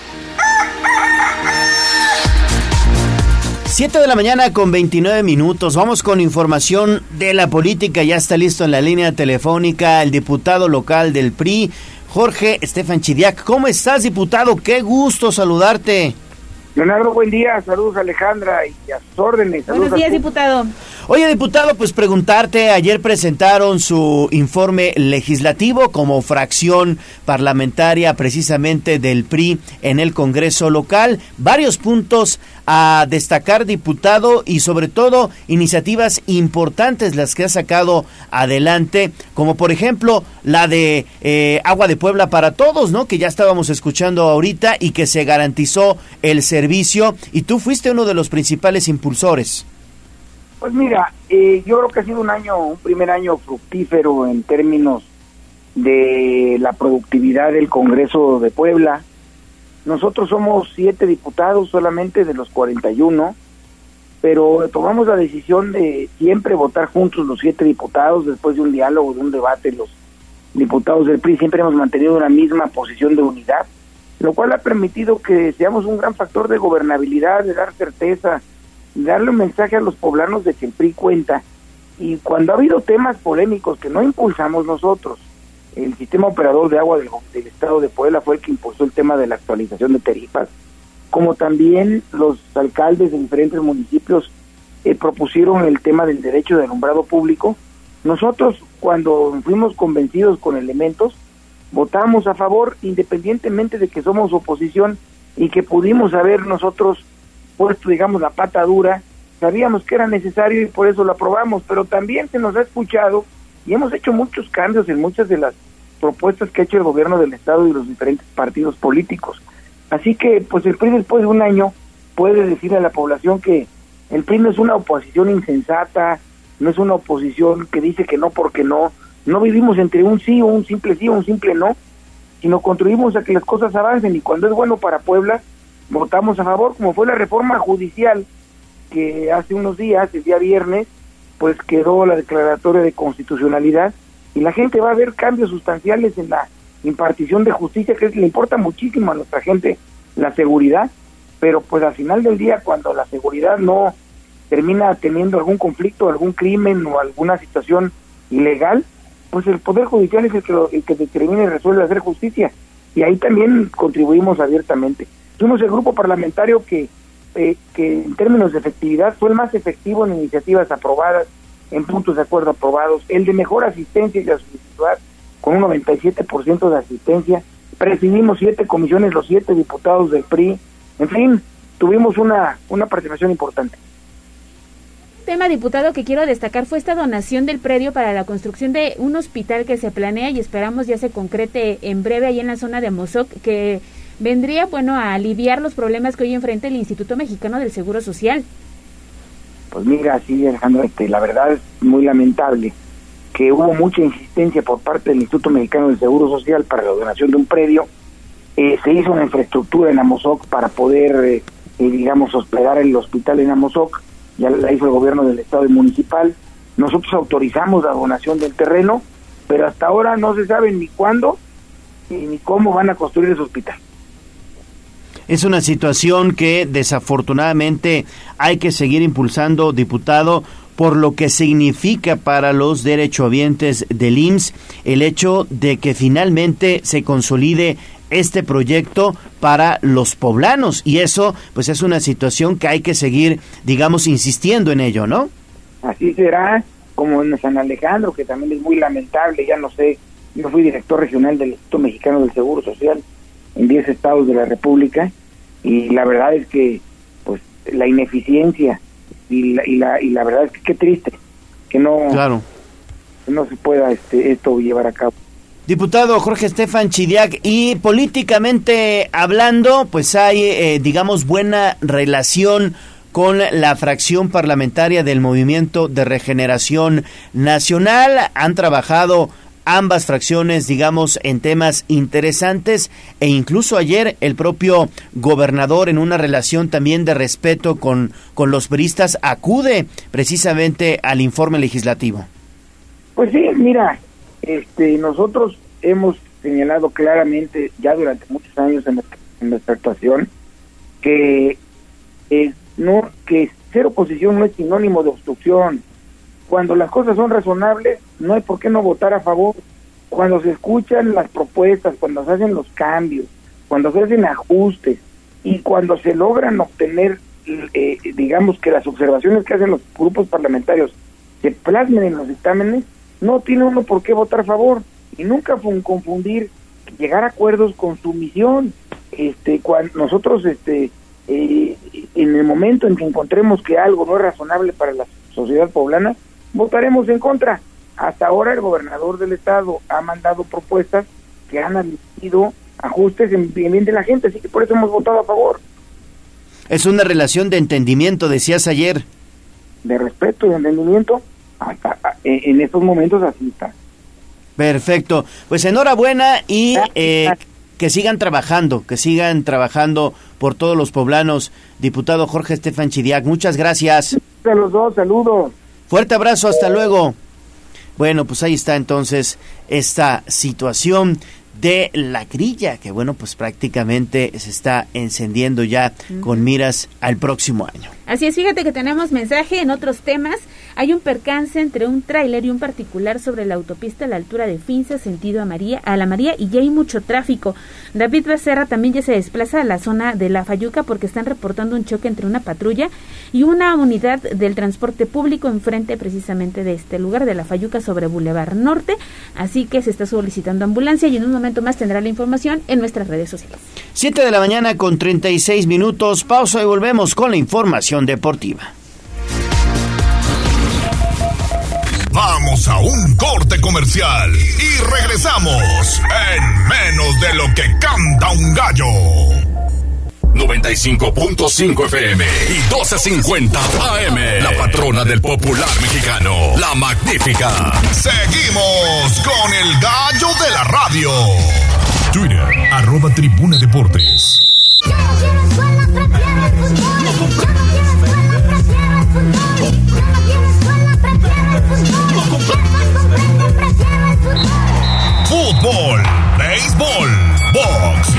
lucha libre, automovilismo y todo el mundo del deporte con Ernesto Romero, Mario Montero y José Luis Sánchez Solá, el Chelis.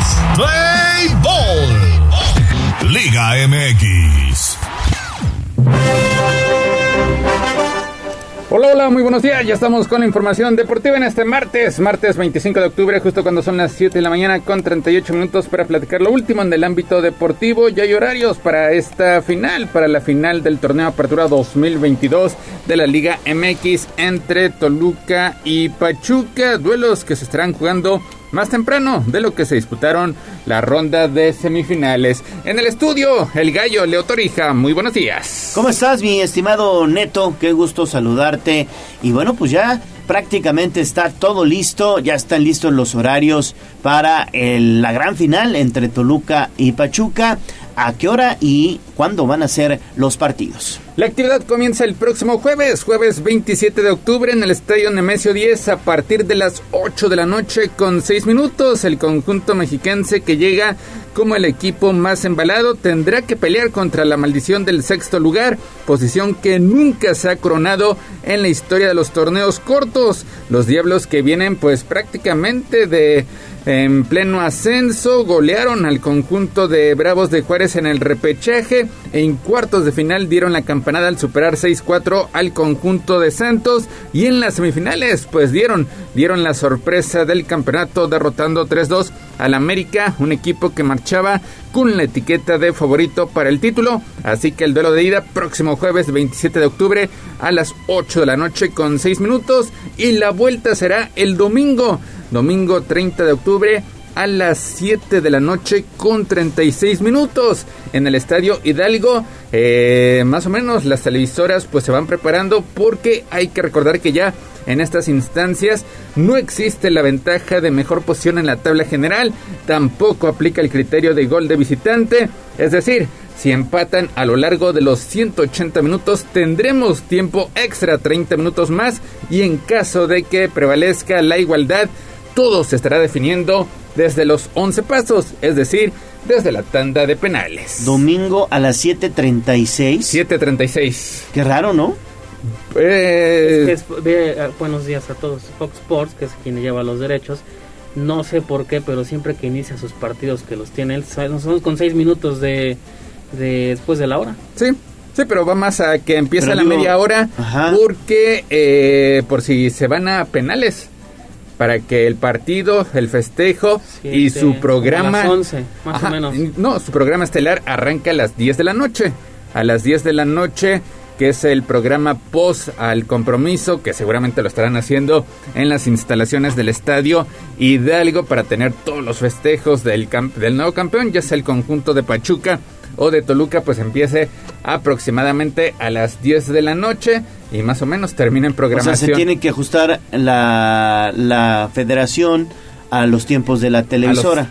¿Verdad? Y, ajá, y recordando que también ya cambia el horario, el horario para nuestro país el próximo domingo y en Estados Unidos todavía no. Entonces también tienen que ajustarse a los horarios de, de los partidos de fútbol americano, de de fútbol americano y de béisbol, que también ya tendrá serie mundial este fin de semana, entonces tendrán que ajustarse. los ajustes. Sí, recordando, por ejemplo, el fútbol americano este fin de semana va a ser a las 11 de la mañana y a las 2 de la tarde.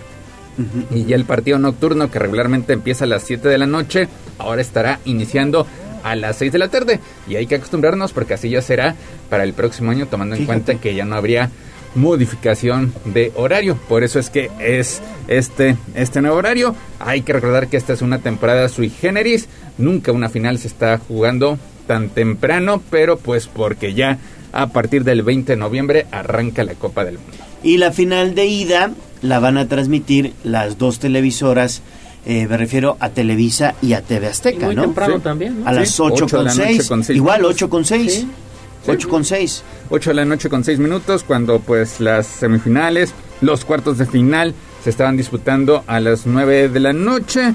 Eh, a lo mejor por cuestión de, de seguridad, también para que la afición pues no salga tan tarde del estadio en Nemesio 10 o la gente que tenga que trasladarse a la Ciudad de México pues lo haga, lo haga también eh, de una manera más temprana de lo regular. Pues ahí está Toluca ante Pachuca, estos dos compromisos que se estarán llevando a cabo jueves y domingo, el conjunto de los Tuzos que se estará enfrentando por primera ocasión al Toluca en una final. Hay que destacar que son dos de los equipos más ganadores desde que se instauraron los torneos cortos, por eso es que llevan una cantidad importante de campeonatos a lo largo de su historial, aunque pues será será la primera ocasión que se vean las caras en un partido decisivo, recordando que se enfrentaron por última ocasión en la decimoprimera fecha de este torneo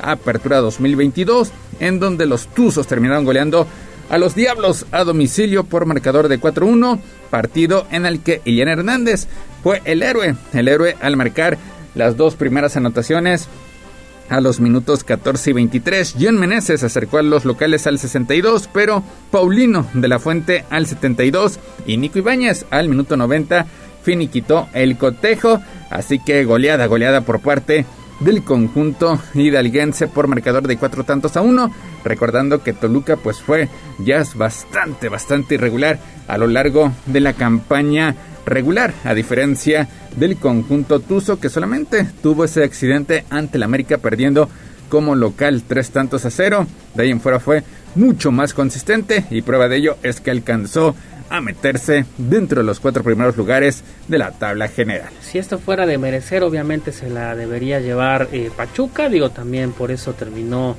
dentro de los primeros cuatro. Hay que recordar que Toluca viene eh, de repechaje, entonces también, eh, pues si bien es cierto, cerró bien, pues sí, el como lo dices, el que fue más regular fue Pachuca, digo Toluca. empezó bien, a mitad del torneo sí tuvo algunos tropiezos, también me parece que en el final se enrachó y eso es lo que también le está ayudando a Nacho Ambriz cerrar bien el torneo, llegó bien al repechaje y obviamente pues a la liguilla eh, pues llegó embaladito, fue a plantear un partido inteligente el de vuelta porque tenía ya una ventaja eh, mínima, pero sacó la lo planteó de esa manera Nacho Ambriz lo que tiene lo tiene ahora en la gran final del fútbol mexicano, pero sí me gustaría recalcar que en esta final se traducen que se, se traducen dos proyectos completamente distintos entre Toluca y Pachuca. Digo, Pachuca ya es la segunda final consecutiva de la mano de Almada. Eh, ha trabajado bien la gente de Pachuca, los Martínez. Y hay que recordar que Toluca viene de pagar esa multa de, por acabar en los eh, últimos lugares de la porcentual. Se está sacando de la espinita Nacho Ambriz, vaya que sí pero sí hay que recordar que en este eh, torneo el Toluca invirtió, invirtió bastante, me parece que fue de los que mejor se reforzó y ahí están los resultados de dos proyectos completamente distintos, pero ahí están los dos instalados en la gran final del fútbol mexicano y hasta cierto punto creo que es una final regional, no sé si a la gente del norte le interesa ver esta final, la verdad yo, yo creo que no, digo, pero a los que nos gusta el fútbol pues hay que disfrutar esta, estos eh, ida y vuelta. Sí, últimamente, últimamente las finales pues han tenido un bajo rating, incluyendo la del semestre pasado, donde pues también Pachuca estuvo presente contra el ese Atlas. partido definitivo ante el conjunto del Atlas. Pues veremos, veremos qué es lo que pasa y sobre todo porque irá y, y es otra cosa, porque mira, la final de vuelta Va obviamente va por televisión restringida, o también está esa opción de verla eh, por YouTube. Espero que no haya problemas como en alguna ocasión pasó en esta temporada contra el, me parece que fue contra el América, Pachuca América. El León América. Que les tiraron la, la transmisión. Espero que no pase en esta ocasión, porque no te cuento cuántas personas van a estar viendo el streaming en YouTube.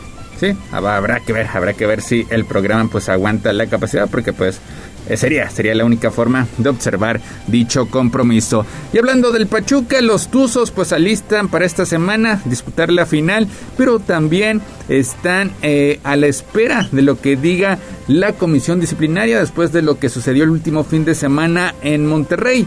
Y es que la directiva de Pachuca pues no planea meter una queja ante la comisión disciplinaria, pero sí estará ejerciendo presión para que la Liga MX, MX investigue y sancione a quien resulte responsable por los insultos racistas en contra del atacante colombiano Avilés Hurtado, quien tras marcar el gol de la victoria ante los Rayados, pues recibió ofensas por parte de un sector del público que lamentablemente lo llamó simio y además imitaron sonidos del mono dirigiéndose al jugador sudamericano.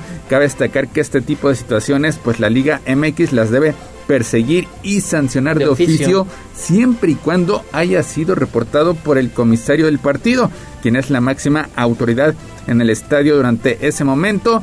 Ante esta situación, pues los hidalguenses esperan, espera que no se pase por alto esta situación y se castigue de manera ejemplar, pues a quien se tenga que castigar, a la afición, al estadio, al equipo, pero pues que esto, que esto no pase a segundo plano. Son cosas completamente reprobables que no deben pasar ni en el fútbol mexicano ni en ninguna parte del mundo. Eh, este tema del racismo sí está penado bastante, ya sea por la FIFA, en este caso por la Federación Mexicana y obviamente la Liga. Eh, no sé qué diga eh, la cédula del comisario, tampoco hubo tarjetas rojas con jugadores si no estoy mal sí fue reprobable el actuar de la gente de Monterrey, obviamente sí.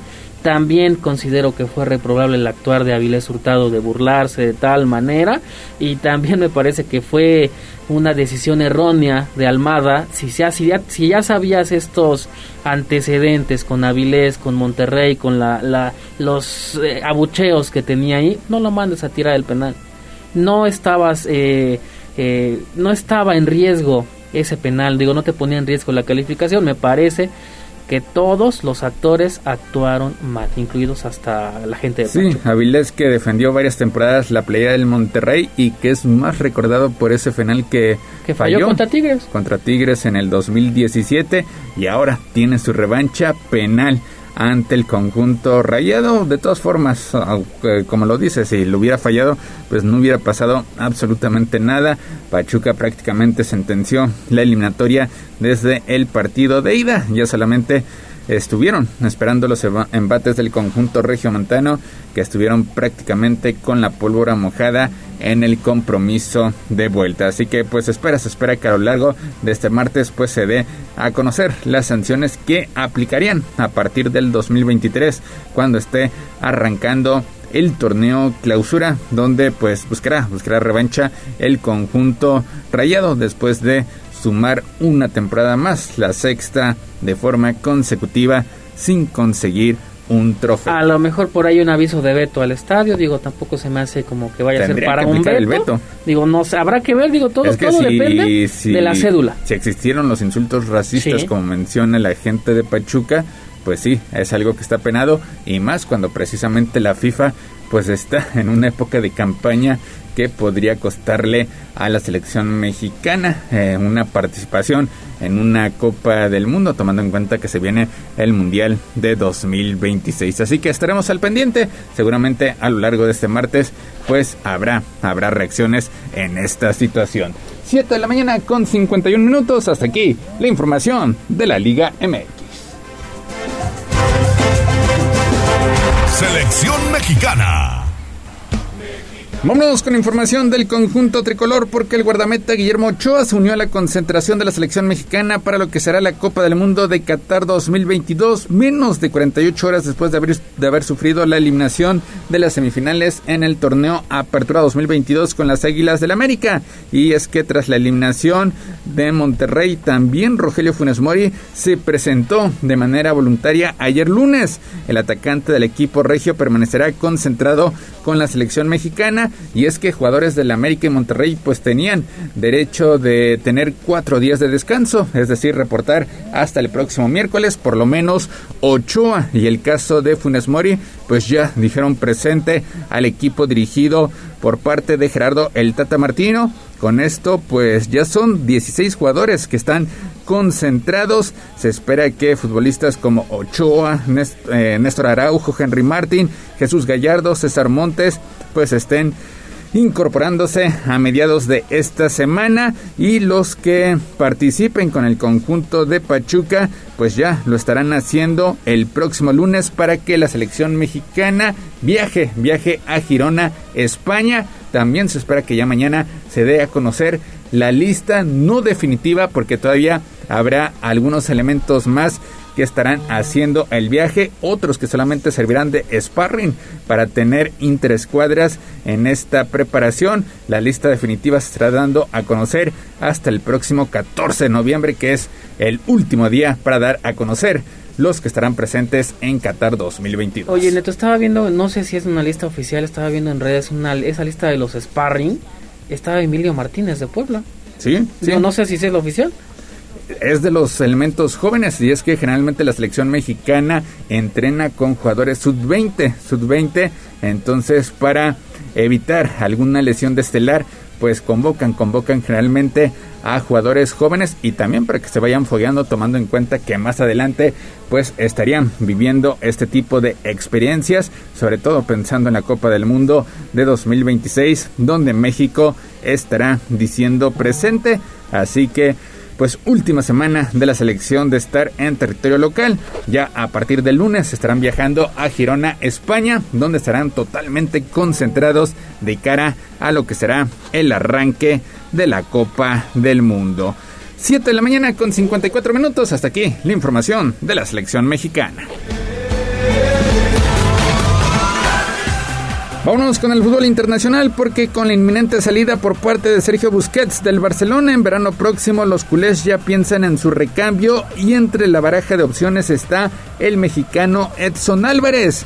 Y es que pues fuentes cercanas han confirmado que el interés blaugrana por hacerse del mexicano es completamente real, aunque no es el único equipo de Prosapia en el viejo continente que viene siguiendo sus pasos, ya que al menos hay dos conjuntos más que estudian la contratación del mexicano para lo que será la próxima ventana de transferencias. Y es que las buenas actuaciones con el Ajax y su liderazgo en el campo, como bien lo describió su técnico Alfred Schroeder al afirmar que juega como un capitán, pues han hecho que equipos como el Barcelona volteen a ver al tricolor toda vez que necesita de un mediocampista defensivo de garantías que pueda ocupar el lugar que deje más adelante Sergio Busquets. De acuerdo con el diario Sport que reveló la noticia, el precio del mexicano estaría rondando los 50 millones de euros y el Barcelona buscará que no rebase esa cifra tomando en cuenta el presente financiero del equipo. También habrá que ver la actuación que tenga con la selección mexicana en esta Copa del Mundo para ver si su valor incrementa o de lo contrario 50 disminuye. millones. 50 millones Edson de euros. Álvarez. Edson Álvarez, que es regular con el conjunto del Ajax. Titular, titular indiscutible. 118 partidos con el conjunto eh, de los Países Bajos y donde está convertido en referente. Inclusive ha colaborado con anotaciones, incluyendo participaciones en Liga de Campeones. Sí, la verdad es que está pasando por un excelente momento Edson Álvarez, este jugador mexicano que me parece, yo creo que es el único que tiene un lugar indiscutible en la media Sí. cancha de la selección mexicana, ¿eh? Sí, sí. Es el único. Él y probablemente Ochoa tienen ahí un lugar indiscutible El Chucky, en la vez. titularidad. Pero sí, yo, de Chucky a lo mejor podría durar un poquito más, pero sí Edson Álvarez está ahí, no veo a nadie más en la media cancha que Edson Álvarez, ¿eh? Sí, y habrá que ver porque hay varios gigantes interesados en hacerse de sus servicios. Además del Barcelona está la Juventus de Turín. Hay que recordar que el Chelsea ya había presentado una oferta, la rechazó el conjunto del Ajax tomando en cuenta que pues están compitiendo en Liga de Campeones. Ya se ve muy complicado que avancen a la siguiente ronda. Estuvieron en un grupo sumamente complicado enfrentando a Liverpool y Napoli. Entonces lo más probable es que para el próximo año pues ya lo vendan porque pues a eso, a eso se dedica Sí. este tipo de clubes. Oye, y ya que ahorita mencionó ya a Chucky, eh, ¿Cristiano Ronaldo suena para el Napoli? Sí, sí, sí, suena, Oh. suena como posible refuerzo. Hay que ver, el Napoli está teniendo un gran arranque de campaña. A ver si aguanta, porque luego así empieza el Napoli y Sí, no termina, sí. no termina igual. Eso. Sí, la diferencia es que a lo mejor ahora la liga italiana no está tan competitiva como lo fue el año pasado. El Milan y el Inter han tenido un bajón considerable. También la Juve. La Juve, la Juve está totalmente irreconocible, prácticamente fuera de la UEFA Champions League y muy alejado de los últimos lugares, entonces habrá que esperar, pero la fortaleza del Napoli es la ofensiva. Son varios, varios los atacantes. Está Onsimé, está el caso de Irving Lozano. Así que tampoco, tampoco eh, vería eh, razonable que se hicieran los servicios de Cristiano Ronaldo, sobre ya todo. es un gasto, ya, ya te genera un gasto innecesario. Y porque no está y, contribuyendo. Y te, rompe, y te rompe el vestidor si no lo metes a jugar, ¿eh? Ya ahorita tiene serios problemas en el Manchester United porque el técnico se ha puesto firme, Oye, no lo mete y lo saca y, y Cristiano se va al vestidor y no se van directo a la banca. Es, Bueno, pero es que Cris- problema. Cristiano tiene talento para ser Mm, titular en cualquier creo que equipo no. todavía. Creo Pues que esta ya no está temporada en su no ha mejor época. contribuido con anotaciones. No ha contribuido con anotaciones. Ya no Porque es- no, no está a gusto, está, está incómodo en el Manchester United.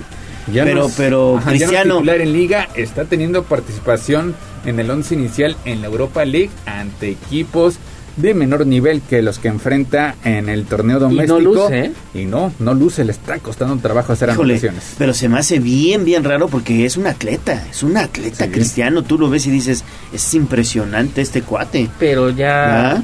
Como comúnmente se dice, ya dio el viejazo. Sí, ya La dio pues el sí. viejazo. 37 años, 37 años para el fútbol, pues ya es una edad bastante. Y lastimosamente no lo veremos campeón del mundo. No, Eso es, no, eso, no, está lejísimo. Eso es, eh, pues es lastimoso para su gran carrera. Sí, Está sí, lejísimos. Que también pues, la selección en la cual está, pues tampoco está plagada de jugadores estelares. y. Messi sí será campeón del mundo. Me parece que ahora Messi sí. Es, podría ser. Es último mundial, es Sí. último mundial, así lo ha confirmado en distintas entrevistas. Pues actividad de la Champions League para este día destaca la visita del Real Madrid ante Leipzig a partir de las 2 de la tarde. Ya casi con suplentes, ¿no? Sí, prácticamente tiene amarrado el pase a la siguiente ronda, solamente busca, busca asegurar la primera posición para pues tener la llave de octavos de final cerrando como local. Dortmund ante City a partir de las 2 de la tarde, otro de los partidos que llama poderosamente la atención. Juventus visitando al Benfica, Celtic ante el Shakhtar, Paris Saint-Germain contra el Maccabi Haifa, Dinamo Zagreb ante el Milan, Sevilla contra el Copenhague y Salzburgo ante el Chelsea. Estos últimos dos compromisos a partir de las 11 de la mañana con 45 minutos. Pues 8 de la mañana en punto. Gallo Jazz, hasta aquí llegamos con la información deportiva. Pues muchas gracias Neto y nos escuchamos y nos vemos un poquito más adelante. Gracias Neto. 8 de la mañana en punto. Pausa y volvemos.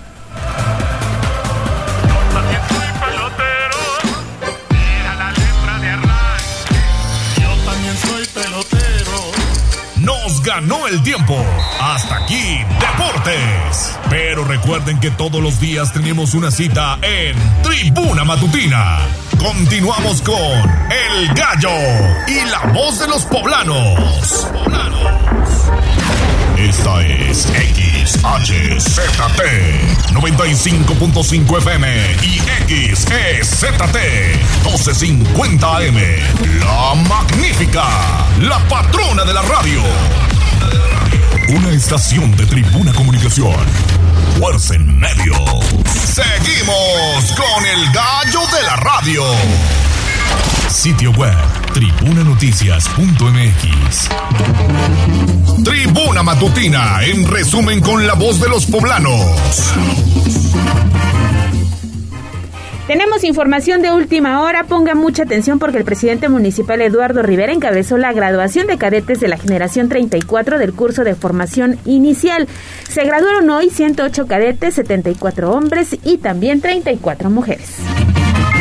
Arrancó el programa de verificación vehicular en Puebla 2022. La Secretaría de Medio Ambiente reportó más de 5.000 citas en el primer día y esta mañana ya abrieron algunos puntos en Puebla Capital.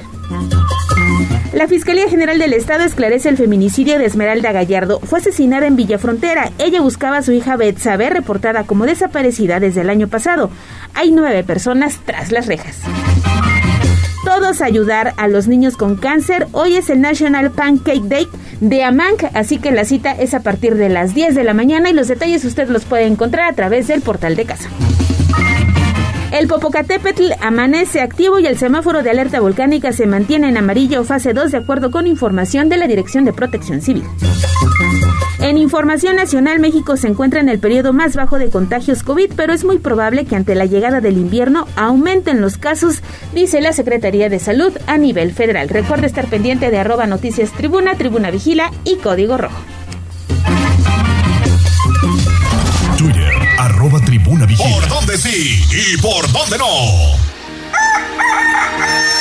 8 de la mañana con 5 minutos. Continuamos en Tribuna Matutina. Vámonos con David Becerra. ¿Dónde andas, estimado David? ¿Qué te encontraste? Adelante. Mi querido Cayo, te saludo nuevamente. Ahora estamos, nos hemos trasladado hasta Boulevard Norte, esto en las mediaciones de este centro comercial llamado La Payuca. Y es que hace unos 40 minutos una patrulla de la policía municipal del Grupo Canino eh, pues tuvo un incidente con una ruta 12A, la unidad 10, un choque por alcance gallo, en el que, bueno, los eh, usuarios precisamente de este transporte público, pues sí recibieron algunos golpes, algunas lesiones, eh, afortunadamente no de gravedad, sin embargo, sí se sienten adoloridos del cuerpo y por eso hasta el lugar llegó una ambulancia de urgencias básicas de la Secretaría de Protección Civil, pues para prestarle los primeros auxilios y descartar una herida mayor. Incluso ya hay una persona con collarín, han atendido a un niño que presentaba dolor pues precisamente en el brazo debido al golpe que sufrió y al parecer van a trasladar a otra persona al hospital de urgen de ortopedia, perdón, al hospital de ortopedia Gallo, pues para eh, tener un chequeo más completo. Ya se encuentran otros elementos de la Secretaría de Seguridad Ciudadana, precisamente también para abanderar el lugar, y los peritos de tránsito ya hacen las labores de investigación, pues para deslindar responsabilidades, Gallo. Perfecto, David. Pues muchas gracias por esta información y regresamos contigo más adelante. En Puebla, claro que hay chamba. Vamos. Instagram, Tribuna Noticias. A mover las manos, que del cielo no caen los billetes. El trabajo es la suerte. En Puebla sí hay chamba. Bolsa de trabajo. Tribuna matutina.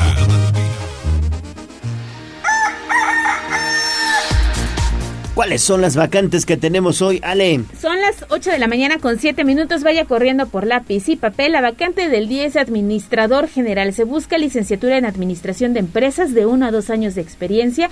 La zona de trabajo es en Puebla y escuche el salario que se está ofreciendo. 9 mil pesos al mes.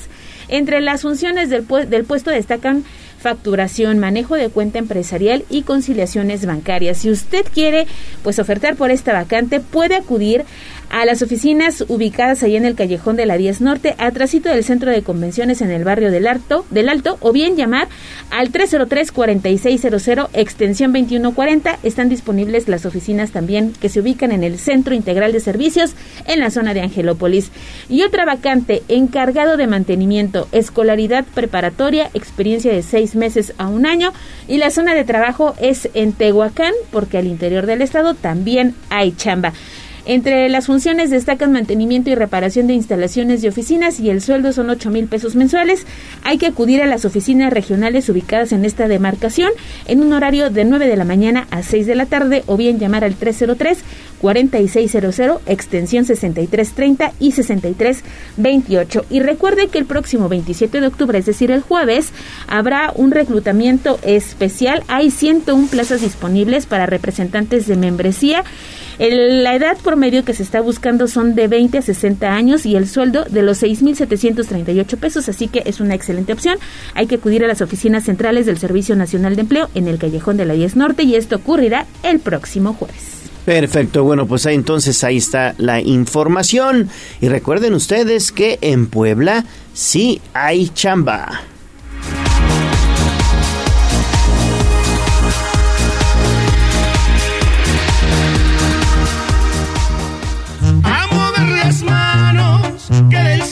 No caen los billetes. El trabajo es la suerte. En Puebla sí hay chamba. Secretaría del Trabajo del Gobierno del Estado de Puebla. Sitio web tribunanoticias.mx. Un, dos, tres, cuatro.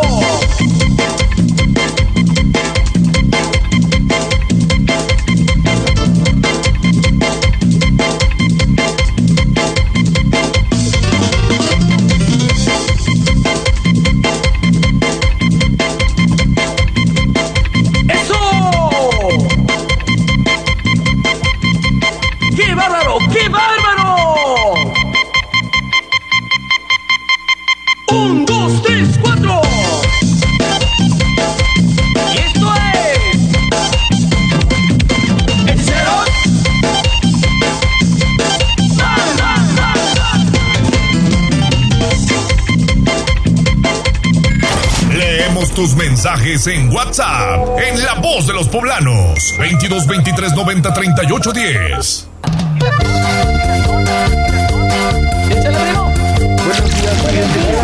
Esta es la voz de los poblanos. En Tribuna Matutina también te escuchamos. Ale, que demos mensajes de nuestros amigos Radio Escuchas. Así es, como no los queremos dejar en el tintero, les agradecemos que nos manden su mensajito de voz porque queremos hacer juntos las noticias y gracias a quienes nos mandan el siguiente audio. Tráfico se genera a la lateral, viendo para hacia el estadio. Se origina por un tráiler que estaba parado ahí. Este, obviamente está generando que haya percances por alcance, ya hay dos carros ahí, ya este, sin lesiones las personas. Bueno, ahí está, esto es lo que sucede en este punto de la autopista y también le mandamos un saludo a Juan Merino que nos está reportando otro percance, me parece que es el mismo, a la Saludos, de Juan. Pinza. También tenemos mensaje de la terminación 8124 que nos manda un po- una postal de muy buenos días y gracias por estar en contacto con nosotros. Perfecto. 8.12 de la mañana. Vámonos con una interesante entrevista. Sitio web tribunanoticias.mx.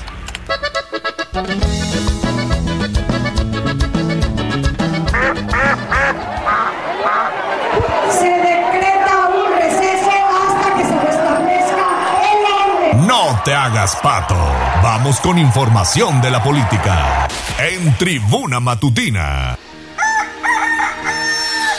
8.12 de la mañana. Y bueno, vamos a platicar en torno a este paquete económico 2023, que de acuerdo al senador Alejandro Armenta, consolida la justicia tributaria y también da prioridad a la seguridad, a la salud y a la reactivación económica. ¿No es así, senador? Te saludo con mucho gusto. Buen día. Excelente mañana. Gracias a, ti por este espacio, Leo, a Alejandra Bautista también, a todo el equipo de producción de Tribuna. Estamos eh, por iniciar en un rato más la sesión y esta sesión tiene como propósito desahogar dos temas centrales. Uno, la comparecencia de la secretaria de Bienestar en el marco de la del informe, la glosa y la comparecencia de los secretarios del presidente Andrés Manuel López Obrador, secretario de la Misión Pública Federal. Y el segundo eh, tema es que está en el Pleno, estará en el Pleno, ya la minuta de la ley de ingresos. La ley de ingresos es la base para el presupuesto que se aprueba cada año y que se pone a disposición de los estados y de los municipios. Hay un incremento, Leo, muy importante de recursos que se estima recaudar a la nación. Llegaremos a un presupuesto estimado de 8.3 billones de pesos, 17% más de participaciones a los municipios, 17% más, que debe de orientarse según las proyecciones que harán los diputados, las diputadas, eh, principalmente para atender necesidades y capacidades en materia de seguridad. La seguridad es la preocupación número uno de la población. Eh, con este 17% más de participaciones que tendrán los ayuntamientos, que tendrán bajo su responsabilidad en transparencia los presidentes, las presidentas municipales de todo el país, deben de contratar más policías, deben de tener más patrullas, debe de haber gasolina para que las patrullas no anden pidiendo los policías que les cooperen en los eh, pues la, la gente, los comités comunitarios o, o los empresarios que les cooperen para que tengan llantas o tengan gasolina las patrullas, las unidades de vialidad.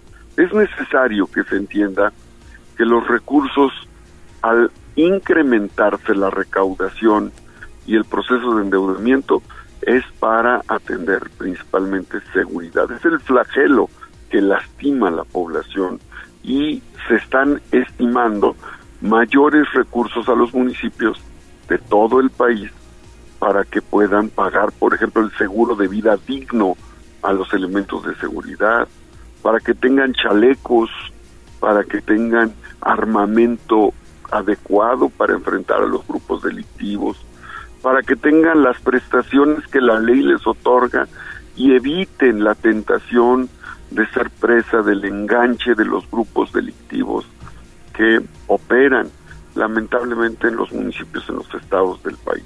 Así es que el presupuesto, la ley de ingresos, lo que aprobaremos en el Senado tiene como propósito atender la seguridad.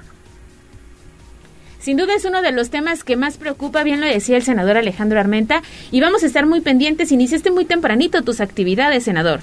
Así es, iniciamos temprano porque el propósito de nosotros es atender eh, este tema que tiene que ver con la, el presupuesto para el ejercicio fiscal del próximo año. Sí, y me gustaría también resaltar, eh, senador, esta situación de la justicia tributaria. ¿Qué quiere decir? Que el que gana más, gana, gana más y paga más impuestos, y el que gana menos, paga menos impuestos, ¿no? Bueno, sin duda, el tema central es cómo garantizas, cómo garantizas que eh, las empresas, los grandes corporativos, los grandes corporativos eh, antes no pagaban impuestos, los bancos no pagaban impuestos, las eh, unidades de producción extranjeras, los corporativos no pagaban impuestos y, y el, el taxista, un maestro, paga impuestos. Claro. una tienda, un tendajón paga impuestos. Tú pagas impuestos cuando pagan tu nómina, tú pagas impuestos, el impuesto sobre la renta, tú pagas el IVA, eh, tú pagas el predial. ¿Y por qué los bancos que reciben utilidades multimillonarias? Pues sí. Los bancos en México obtienen solo del manejo de tarjetas de crédito y de débito cerca de 180 mil millones de utilidades 180 mil millones de utilidades al año. Imagínate. Eh, y, y los bancos no pagan impuestos. Es, una, es un contrasentido, esa es la justicia tributaria. Quien gana más paga más impuestos, quien gana menos paga menos impuestos y eso se materializa, eso se hace realidad a partir de este procedimiento. Perfecto, senador. Pues siempre es un gusto platicar de estos temas contigo. Que tengas un excelente día y nos eh, vemos y nos escuchamos la otra semana. Muchas gracias. Gracias a ustedes. Esa es la participación del senador Alejandro Armenta. Ale. Tenemos ya ganador del pastel. Recuerde que todos los días en este espacio estamos regalando un pastel. Cortesía de Pastelería 520. Vamos a escuchar el audio que nos mandaron esta mañana. Hola Gallo, buenos días. Yo me quiero ganar el pastel para el aniversario de, mi, de mis papás, que hoy es, que es hoy 25 de octubre. Soy Alejandra Núñez y mis papás cumplen 19 años de casados. Perfecto. 19 años. Que aguante, díganos la receta. No, pues muy bien. Mis respetos, mi reconocimiento para tus papás, Alejandra. Y qué bueno que se sigan amando, respetando y que se tengan mucho entendimiento. Muy bien Alejandra, pues ya es tuyo entonces este pastel cortesía de Pastelería 520, la hora del postre. Ale Bautista, tu tocaya, se estará poniendo en contacto contigo para saber a qué sucursal lo vas a recoger. Exactamente, ahí están los mensajitos que nos hacen llegar esta mañana, 22 23 90 38 10. Fuerte abrazo, 8.20 de la mañana, volvemos a Tribuna Matutina. Queremos pastel, queremos pastel, más pastel, más pastel, pastel, pastel. Vamos a un corte comercial y regresamos en menos de lo que canta un gallo. 95.5 FM y 12.50 AM. La patrona del popular mexicano, la magnífica. Seguimos con el gallo de la radio. Twitter, arroba tribuna vigila.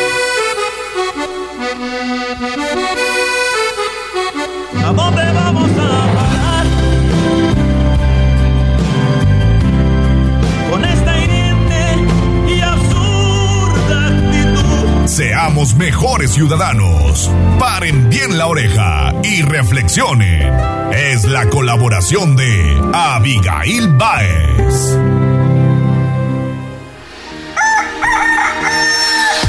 8 de la mañana con 22 minutos, ya está aquí en el estudio de Tribuna Matutina Abigail Baez. Abi, ¿cómo estás? Bienvenida, qué gusto saludarte. Igualmente, buenos días, buenos días al auditorio. Hola, Gracias.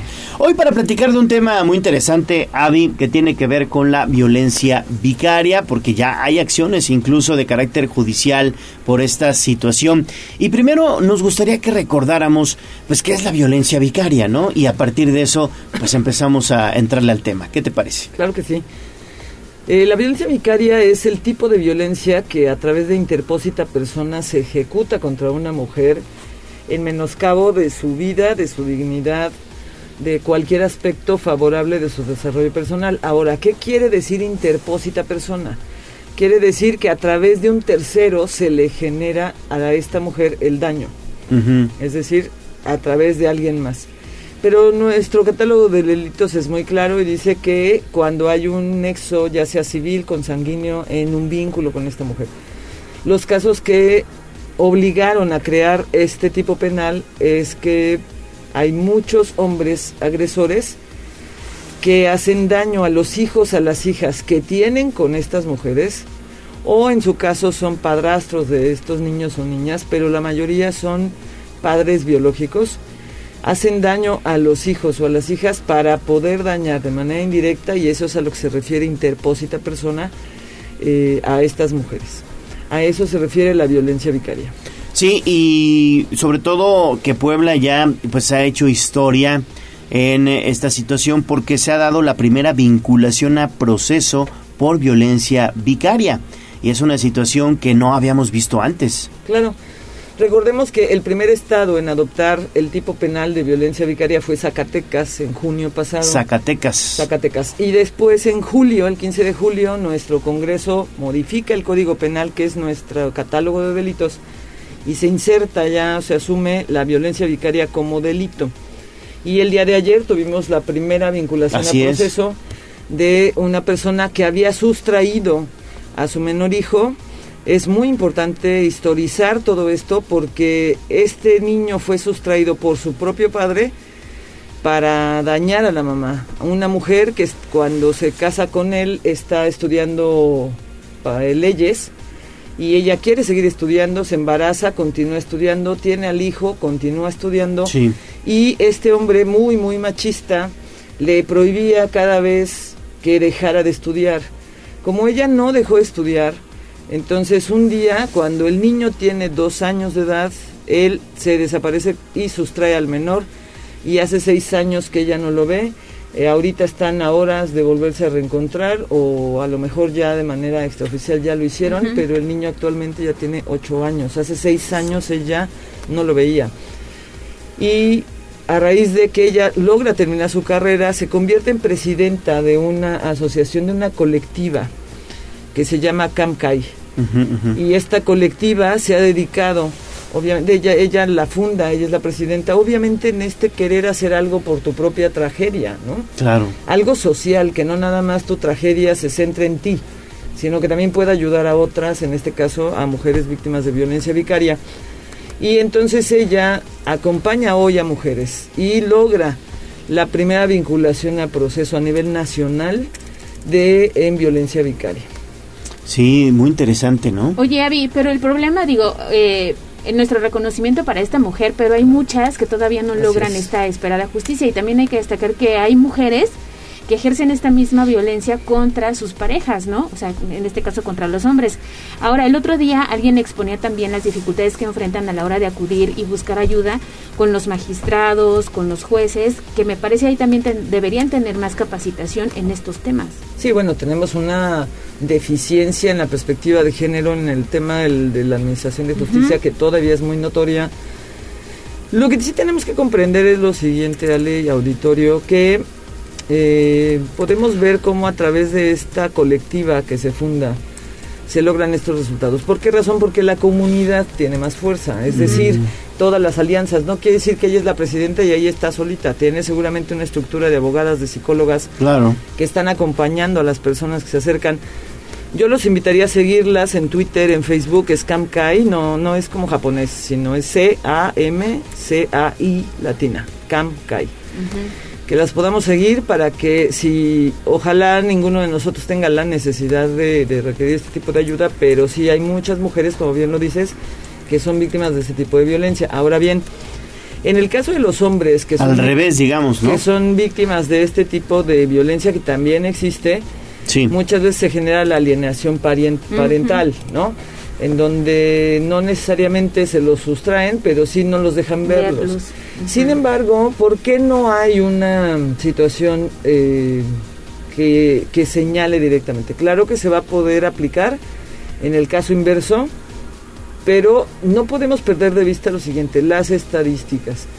Porque de repente todavía seguimos encontrando mentes que nos dicen que pobres de ellos, que ya todo es malo para ellos, pero las estadísticas no mienten. Los números como tal. Los números, nada más en, de- en delitos de violación estamos hablando que el 98% de los agresores sexuales son hombres, Claro. 98%. En otro tipo de delitos también, en el, tip- en el delito de feminicidio, que es el más grave que se puede cometer a una mujer, el 90% de ellos, de los agresores, han sido sus parejas, exparejas, exnovios eh, o esposos actuales o parejas actuales. Es por eso que es tan importante que focalicemos las cosas. No se trata de estar nada más. Ahora, ¿qué les inventamos a los hombres para que se vean más malos? Es que los números nos dicen cómo está siendo su conducta. Ahora bien, en el caso del delito de violencia vicaria, dice muy claro que la sentencia puede ir hasta 11 años. Evidentemente son 11 años, pero también el delito que le cometan a los hijos o a las hijas, porque lo que se ha detectado es que cometen muy comúnmente violación sexual contra sus propias hijas o contra sus hijastras, lesiones o ataques contra los niños, eh, amenazas, hostigamiento. Y en el caso del, del que vincularon ayer es sustracción de menores. Entonces son otros delitos donde va a haber un concurso de delitos. Pero a lo que voy es a lo siguiente. Hay una sentencia de hasta 11 años en el Estado de Puebla, según el código. Sin embargo, también tiene un párrafo, esta parte de la sanción tiene un párrafo muy claro que dice, y el agresor, o en este caso el sujeto activo que comete la violencia vicaria, va a ser sujeto a tratamiento de rehabilitación. Es decir, no estamos hablando de una vez que esté en el cerezo, en el centro de reinserción, ya ahí que lo atienda el psicólogo, ¿no? Donde hay 300, 1200 este, pri- personas privadas de su libertad y dos psicólogos y bien les va, ¿no? No se trata de eso. Yo fui directora de atención a mujeres víctimas de violencia de la Secretaría de Igualdad Sustantiva en el Estado, en el municipio también, y en ambos, perdón, en ambos cargos recibí oficios de jueces y juezas que nos decían que teníamos que atender a tal persona que había sido o estaba siendo procesado por agresión, por algún tipo de violencia. Entonces es un derecho que ya viene inserto en la sanción. Eso es lo que yo quisiera que pudiera entender nuestro auditorio. Es un derecho para ellos que ya viene al, al mismo tiempo que la sanción, o sea, la sanción de 11 años por cometer este delito. Pero viene inserto un derecho, el derecho a rehabilitarse. Todos los agresores tienen derecho a rehabilitarse, tienen derecho a recibir un tratamiento. Y ya no es como, a ver, director del penal, lo atiendes. No, es un mandato judicial que se envía a las secretarías de igualdad y a las secretarías de salud Porque aquí en Puebla, la Secretaría de Salud tiene un departamento específico para atención a hombres agresores y les dan una atención que, en mi opinión, desde adentro, que lo pudimos ver, es bastante buena. Es para que ellos se rehabiliten de su violencia. Quiere decir que estamos, como sociedad y como instituciones, están tomando en cuenta todas las aristas para que no estemos todavía en el papel de revictimizarlos a ellos, de revictimizar a las víctimas, de invisibilizar a las víctimas. Ahí queda claro que hay un derecho para ellos que se cumple, porque es un mandato judicial. No se puede omitir eso. Si omitiera la Secretaría de Igualdad, el secretario de Salud omitieran ese mandato, ellos incurren en desacato. Entonces quiere decir que se les da atención y hay atención. Por eso la importancia de que en las secretarías de igualdad o para la igualdad haya departamentos de masculinidades. Claro. Para que puedan ser atendidos ellos. Este tipo de violencia vicaria, ¿por qué ahora existe? Voy a hacer, si me lo permiten, un, una analogía. Hace 30 años no teníamos en nuestro catálogo de delitos eh, los delitos contra los derechos de autor. No existían. O sea, en la letra no existían. Pero no, te- no había falluca, no Sí. había piratería. Sí. Claro, entonces había un fenómeno ilegal, pero no había un delito que lo castigara. Claro. ¿Qué sucede con eso? Bueno, fue creciendo la falluca, fue creciendo la piratería, a tal grado que empieza a afectar más partes de la sociedad y entonces los legisladores tienen que responder con un, ah, bueno, ahora vamos a crear este delito para detener el fenómeno y empezamos a hacerle frente. De la misma manera aquí. Se empiezan a ver, ahora ya sabemos a través de la ley para el acceso y de la ley general de acceso a una vida libre de, sí, de violencia para las mujeres, que hay muchos tipos de violencia, unas más graves, otras menos profundas, otras más sutiles, etcétera, etcétera.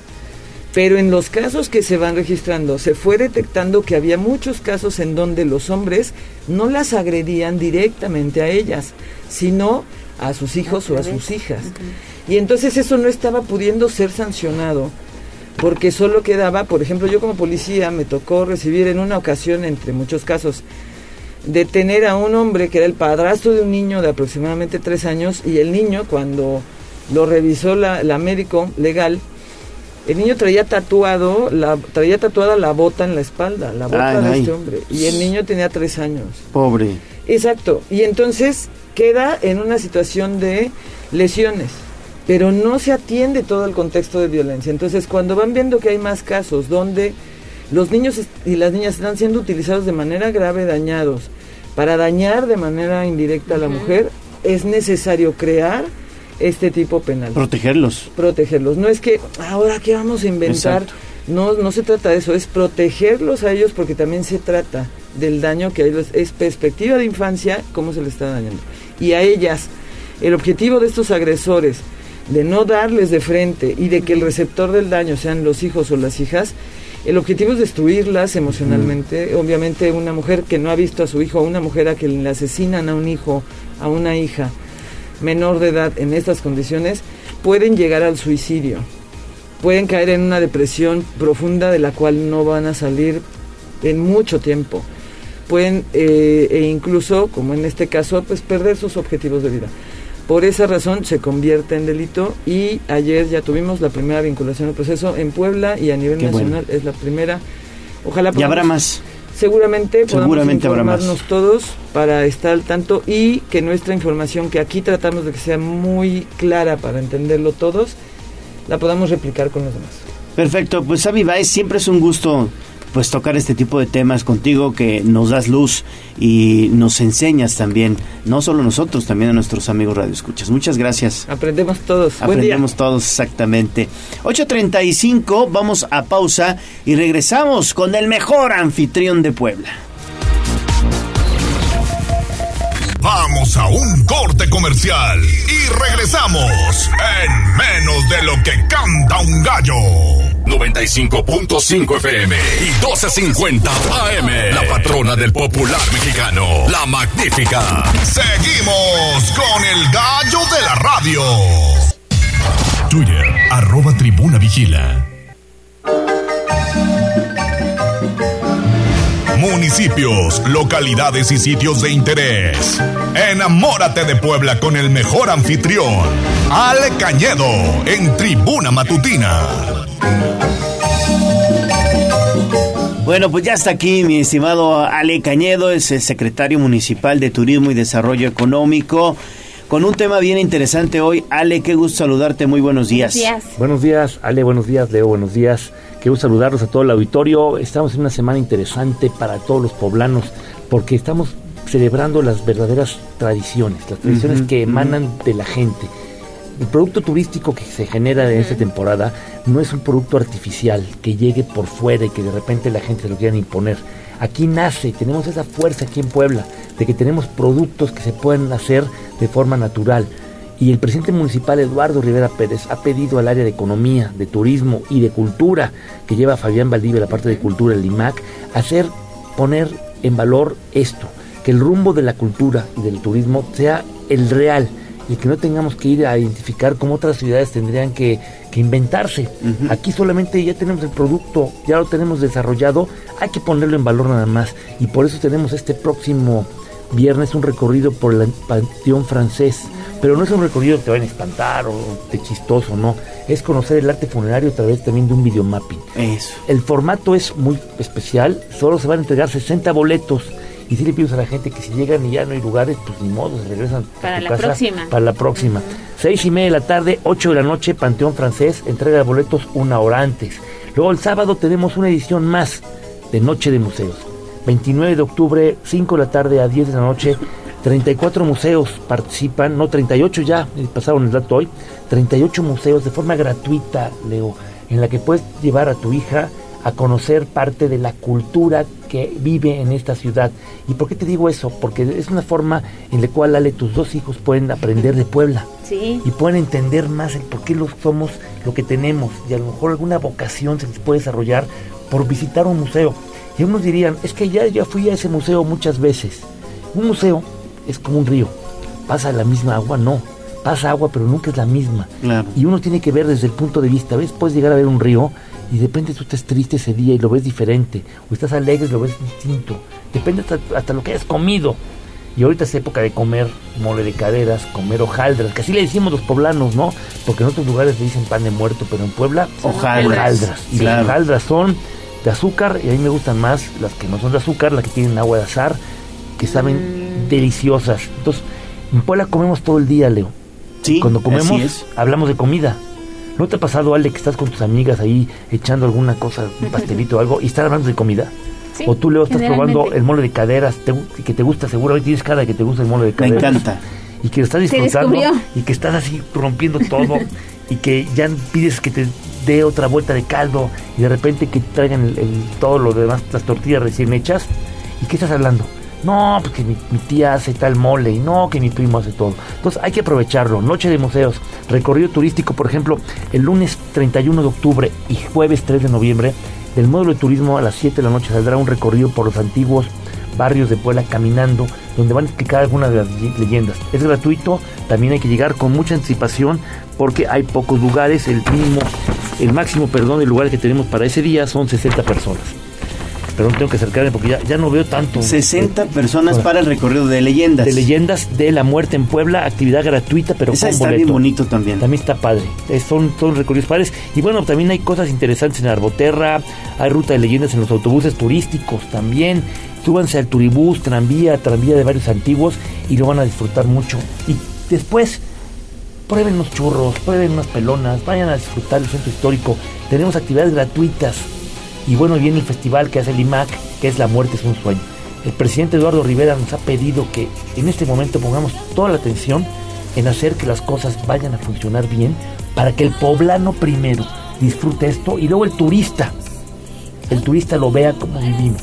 Porque los productos turísticos tienen que ir desarrollados de esa manera, enfocados en el rumbo del que vive acá. Porque el recorrido es contigo, poblano, no es para el de afuera. Y el de afuera viene y lo disfruta. Así tiene que funcionar. Así se desarrolló hace 10 años Noche de Museos y así se van generando estos proyectos para una mejora. Y esperamos alrededor de 54 mil personas, una derrama económica de 100 millones de pesos y que la, la economía reviva, como bien dice todo el gobierno del estado que con el que estamos trabajando de una manera muy conjunta. El programa Noche de Museos depende mucho del trabajo que hacemos en conjunto con ellos, así como también el desarrollo económico de la ciudad. Y nos preguntan, Ale, que dónde se ubica el Panteón Francés. Está un costadito del, Del Panteón Municipal. Exactamente, es en la 11, eh, les voy a dar la dirección exacta, es Panteón Francés 11 Sur 4311. Si ustedes se van toda la 11, van a empezar a ver de frente el Panteón Municipal. Después hay un panteón chiquitito, no sé si lo han visto, es. que es el panteón de la familia Jenkins. Y después el panteón grande, que es el panteón francés, Francés. Ujú. donde están enterrados muchos de los que murieron en todas las batallas que hubo con los franceses. Pero no es que lo hayan hecho por el 5 de mayo, no. Ese panteón lo hicieron mucho después, porque la parte, cuando fue la batalla, todos los enterraron en el antiguo panteón o cementerio de Chanenetla. Y de ahí hicieron un monumento de la fraternidad franco-mexicana, en el cual está un suavo, un soldado del ejército francés, dándole la mano a un soldado mexicano, está en la entrada y ya están las cenizas de muchos de los que combatieron. Entonces, pero se las llevaron después de que fue la batalla. Y está administrado ese panteón por un grupo de personas que es una fundación franco-belga-suiza. La razón por la cual están ellos no la sé, pero los franceses son los que coordinan mucho y siempre apoyan muchísimo a todas las actividades que tienen que ver con el turismo y la cultura. Y, y las, eh, digamos, las- el tipo de capillas que hay ahí dentro del panteón Sí, francés. el arte funerario. El arte funerario es bonito. Es, es, es- es interesante. Entonces, en- es- se puede visitar todo el año, pero ahora en esta fecha se pone un poco en valor con las explicaciones que tendremos para aprovechar todo esto. Pues ahí está. Pues Ale Cañedo, la verdad es que hay que aprovechar todo esto, porque aparte de todo, mi estimado Ale, son gratis. Son actividades gratuitas y Noche de Museos es aprovechar. ¿Cuántas veces les piden a los alumnos que vayan a visitar el Museo de la Revolución o que vayan a conocer otro museo, que hagan una tarea? Aunque no tengan tarea, vayan. Sí, y Les va a servir. Dejen de ver la televisión tanto tiempo. Dejen las iPads, dejen Los teléfonos. Salgan a vivir. La vida te tiene que ver por fuera. Se tiene que vivir cada día. ¿Y cuál es el más visitado El- los programas de que los- ustedes han impulsado? Mira, los más visitados está el Museo de la Revolución. Está Casa el- del Feñique. el Casa del Feñique. De, de Alfeñique, ¿eh? porque tú me Sí. decimos de él, es de, es de. Es de Alfeñique, Es de Alfeñique, claro. porque de es que no es de un señor, sino es de un dulce que se Es llamaba correcto. Alfeñique. Y este, hago esa presión porque mucha gente luego nos dice que es de él. ¿Quién era? ¿Quién es el señor? No, no, no, es de Alfeñique. Es de Alfeñique. El Museo Amparo también es muy visitado. Este, un museo normalmente a veces le entran 60, 70 personas al día. Noche de museos llegan a entrar hasta 800 personas. Y se vuelve una fiesta de alegría, de compartir, de disfrutar y de vivir la vida a través del, del arte y la cultura, Sí. porque las civilizaciones se recuerdan siempre por lo que dejaron a través del arte. es lo que tenemos. opción. Perfecto. Sí, está la invitación. Y hay que llegar con tiempo, Ale, porque siempre llega mucha gente y luego pues... 5 de la tarde te formas, te pasa. pones Sí. y lo disfrutas. Y los que tienen boleto, por ejemplo, hay muchos que tienen boleto, revisen todo. Si se acaban los boletos, pues es el- son las reglas únicas de cada uno de los museos. Perfecto. Ale Cañedo, el mejor anfitrión de Puebla, sin lugar a dudas. Muchas gracias. No, gracias, muchas gracias. Te agradezco mucho, tío Leo. Ale, gracias. Nos dicen que para eh, este recorrido de leyendas hay que llegar temprano, ¿sí, no? Sí, también una hora antes, por lo menos en el módulo de información turística. Que está en el, ahí en el... El portal Hidalgo número 14, Palacio ándale. Municipal. Dice ahí turismo, bienvenidos y pueden entrar felizmente a tomar folletos y a inscribirse. Ahí está. Gracias, Ale. Gracias a ustedes, buenos Que días. tengas buen día. Nos escuchamos la próxima semana. Gracias. Saludos del presidente municipal, Gracias. Eduardo Rivera Pérez.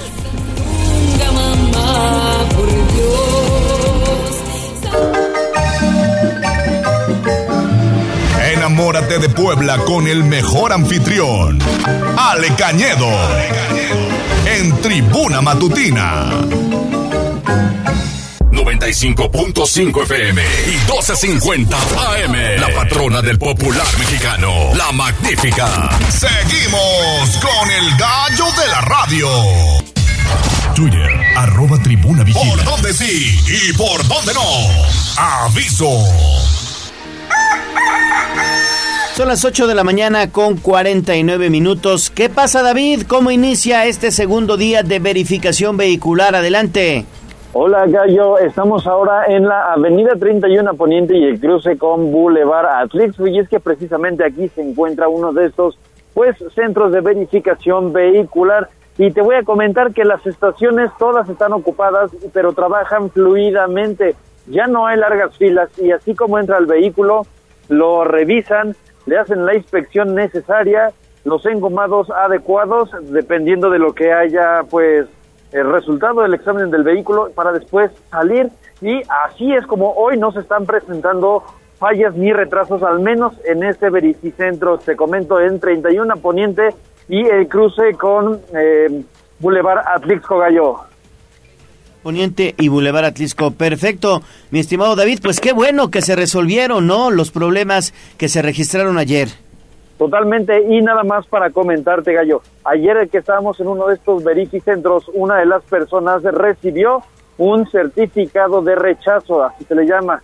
Eh, este certificado de rechazo les da un mes para, bueno, solucionar el problema que tenga el vehículo por el cual no pasó la verificación y posterior a eso eh, pueden venir en este mes, a partir de que se los dieron, a realizar nuevamente la verificación sin ningún costo extra. Eso es lo que nos explicaba ayer uno de los de las personas pues que recibió certificado de rechazo gallo.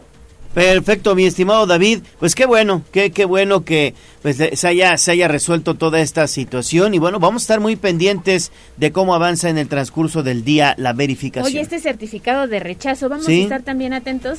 Tiene un mes para volver a, a hacer el intento. Y ya no pagas, Pasar la verificación. sí. ¿no? Ya no pagas, te dan una segunda oportunidad. Eso también está bien porque Sí, ayuda a tu economía, ¿no? Bueno, vamos con información de los espectáculos. Instagram, Tribuna Noticias.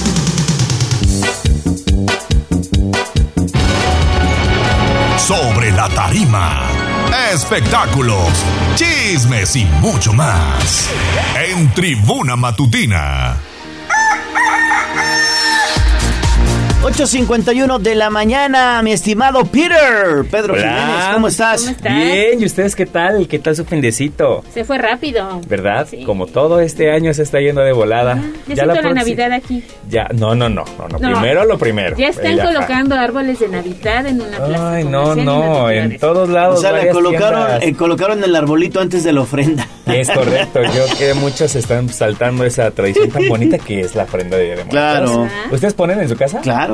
Sí. Y es una tradición 100% mexicana. Sí.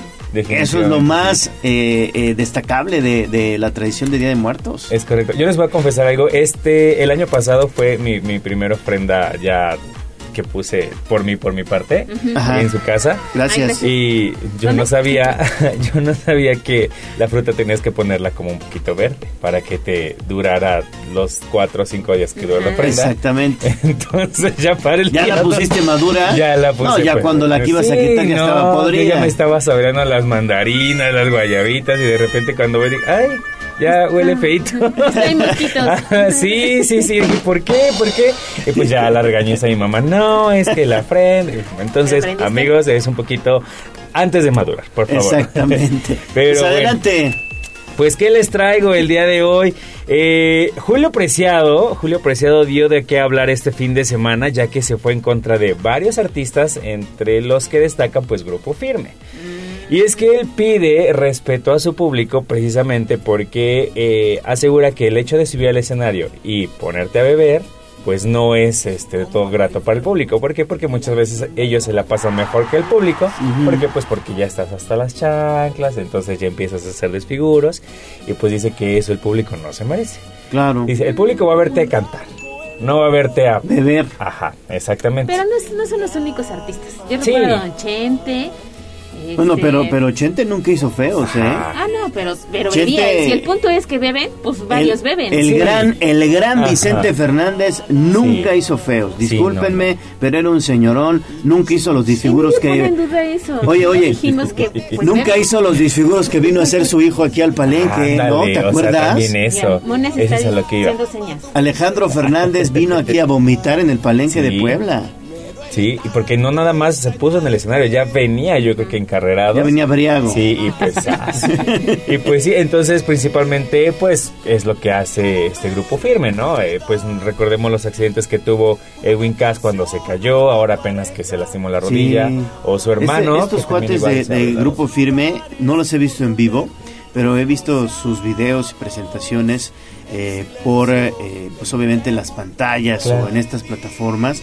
Oye, se meten unas briagas, pero chulas, ¿eh? Sí, yo los conocí precisamente por uno de sus videos. Porque hiciste la boda, eh, la- No. los 15 años de la hija de Canela. Ah, bueno, Ah, ah, claro, por los supuesto, corrieron, ¿no? Sí. No, eh, eh, cuando recién salió el grupo, todos sus videos, todos, todos, todos eran en parrandas, eran en fiestas, eh, todos, todos, porque pues pandemia, entonces eran caseras, pero no había, eh, me acuerdo mucho de un video en el que están en una cochera y están aventándose hasta cerveza, porque pues ya Sí, están. sí, sí, no, En ya. la Sí. fiesta. Mira, Sí, dice ahora sí. Mones, es que no es lo mismo un trago a una botella, sí. Definitivamente. Sí, sí, Es correcto. pues, Muchas veces quien, se pierde, si no sí, claro. no Dirían ellos, cada quien.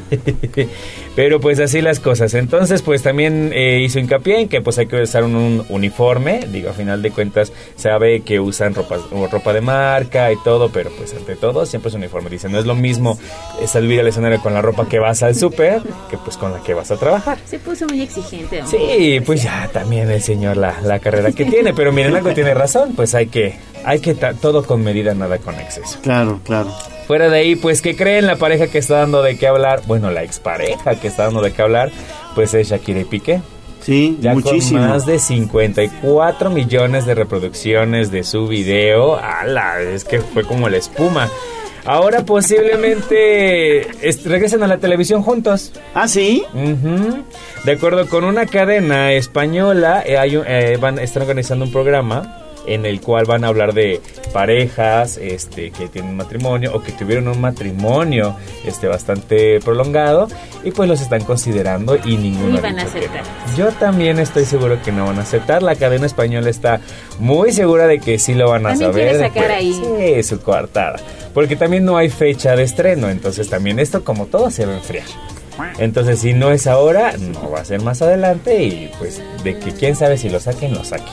Sí, yo dudo, yo dudo que acepte, sobre todo con la dedicatoria que Sí. Está, está muy, muy complicado. Definitivamente. Y aparte ahorita ninguno de los dos tiene cabeza. Principalmente Shakira, bueno, eh, su padre ahorita está internado, está muy delicado de, de salud.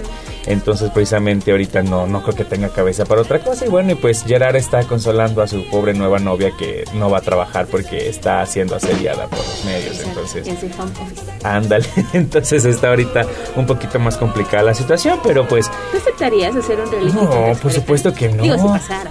No, no, no. Famoso ya eres, pero... Sí, no, a final de cuentas es como, ¿para qué, no? Así como que, ¿y ese quién es? ¿Y eso qué? O sea, no, bye. O sea, definitivamente no, no, no, no lo haría. Y yo creo que ustedes tampoco. Digo, No. por mucha madurez que hayamos decidido terminar y sabes que tú por tu lado. No. Si no hay un momento en el que, bueno, pues lo que no fue no será y. Exactamente. Ahí quedan las cosas. Es correcto. Y ya nada más por último, la triste noticia del día, pues el actor Leslie Jordan el día de ayer falleció en un, automo- en un accidente automovilístico a sus 67 años. Este actor conocido por algunas series como American Horror Story, Will and Grace, pues desafortunadamente tuvo un accidente, eh, de acuerdo a fuentes policíacas, eh, aparentemente tuvo un eh, este, paro cardíaco mientras iba conduciendo y pues tu- desafortunadamente estrelló su auto contra un edificio eh, ahí en Hollywood.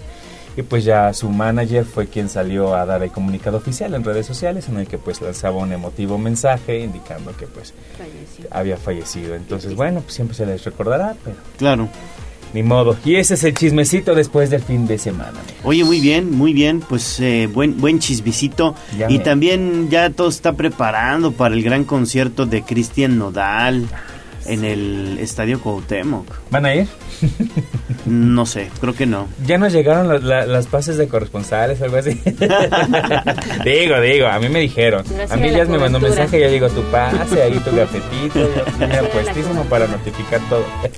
Pero pues a ver qué tal le va, a ver qué tal le va, yo creo que le va a ir bien. Yo, yo creo también que le va a ir bien. Es, es uno de los artistas del momento, ¿no? Sí, Junto con de los toda briagos la- de Grupo de Firme. Grupo Firme, a pesar de toda la, la polémica que tiene ahí con, con Belly, pues yo creo que pues tiene el reto de, de llenarlo, la verdad. Sí, estaba checando apenas los precios eh, hace dos semanas que fue anunciado el concierto, pues baratos no estaban. Baratos no estaban, entonces sí, sí, sí, a ver qué tal. Mm, El más caro que era el VIP estaba en 5.500, entonces pues... No, sí está carón, sí está carón. pues digo, baratito no está. sí, para el estadio Cuauhtémoc, que, ¿qué capacidad tiene de personas? 46 mil, Imagínate. más o menos. La tiene, la tiene complicada. Pero pues, a ver qué tal le va. Ya estaremos viendo si cantamos o no cantamos. Perfecto. Pues mi estimado Pedro, muchas gracias. A ustedes, Nos amigos. vemos y nos escuchamos mañanita. Claro que sí, por aquí nos vemos mañana. Gracias. Pues nos vamos, son las 8 de la mañana con 59 minutos. Gracias a Aura Mones en la operación técnica, Abraham Merino en la producción, Jazz Guevara en las redes sociales y nos tenemos que ir Ale Bautista. Adiós, mañana nos vemos a las 6. Cuídense. Cuídense mucho, soy Leonardo Torija, el gallo de la radio. Excelente día. Adiós. Adiós, amor, me voy de ti y esta vez para siempre. Aquí terminamos Tribuna Matutina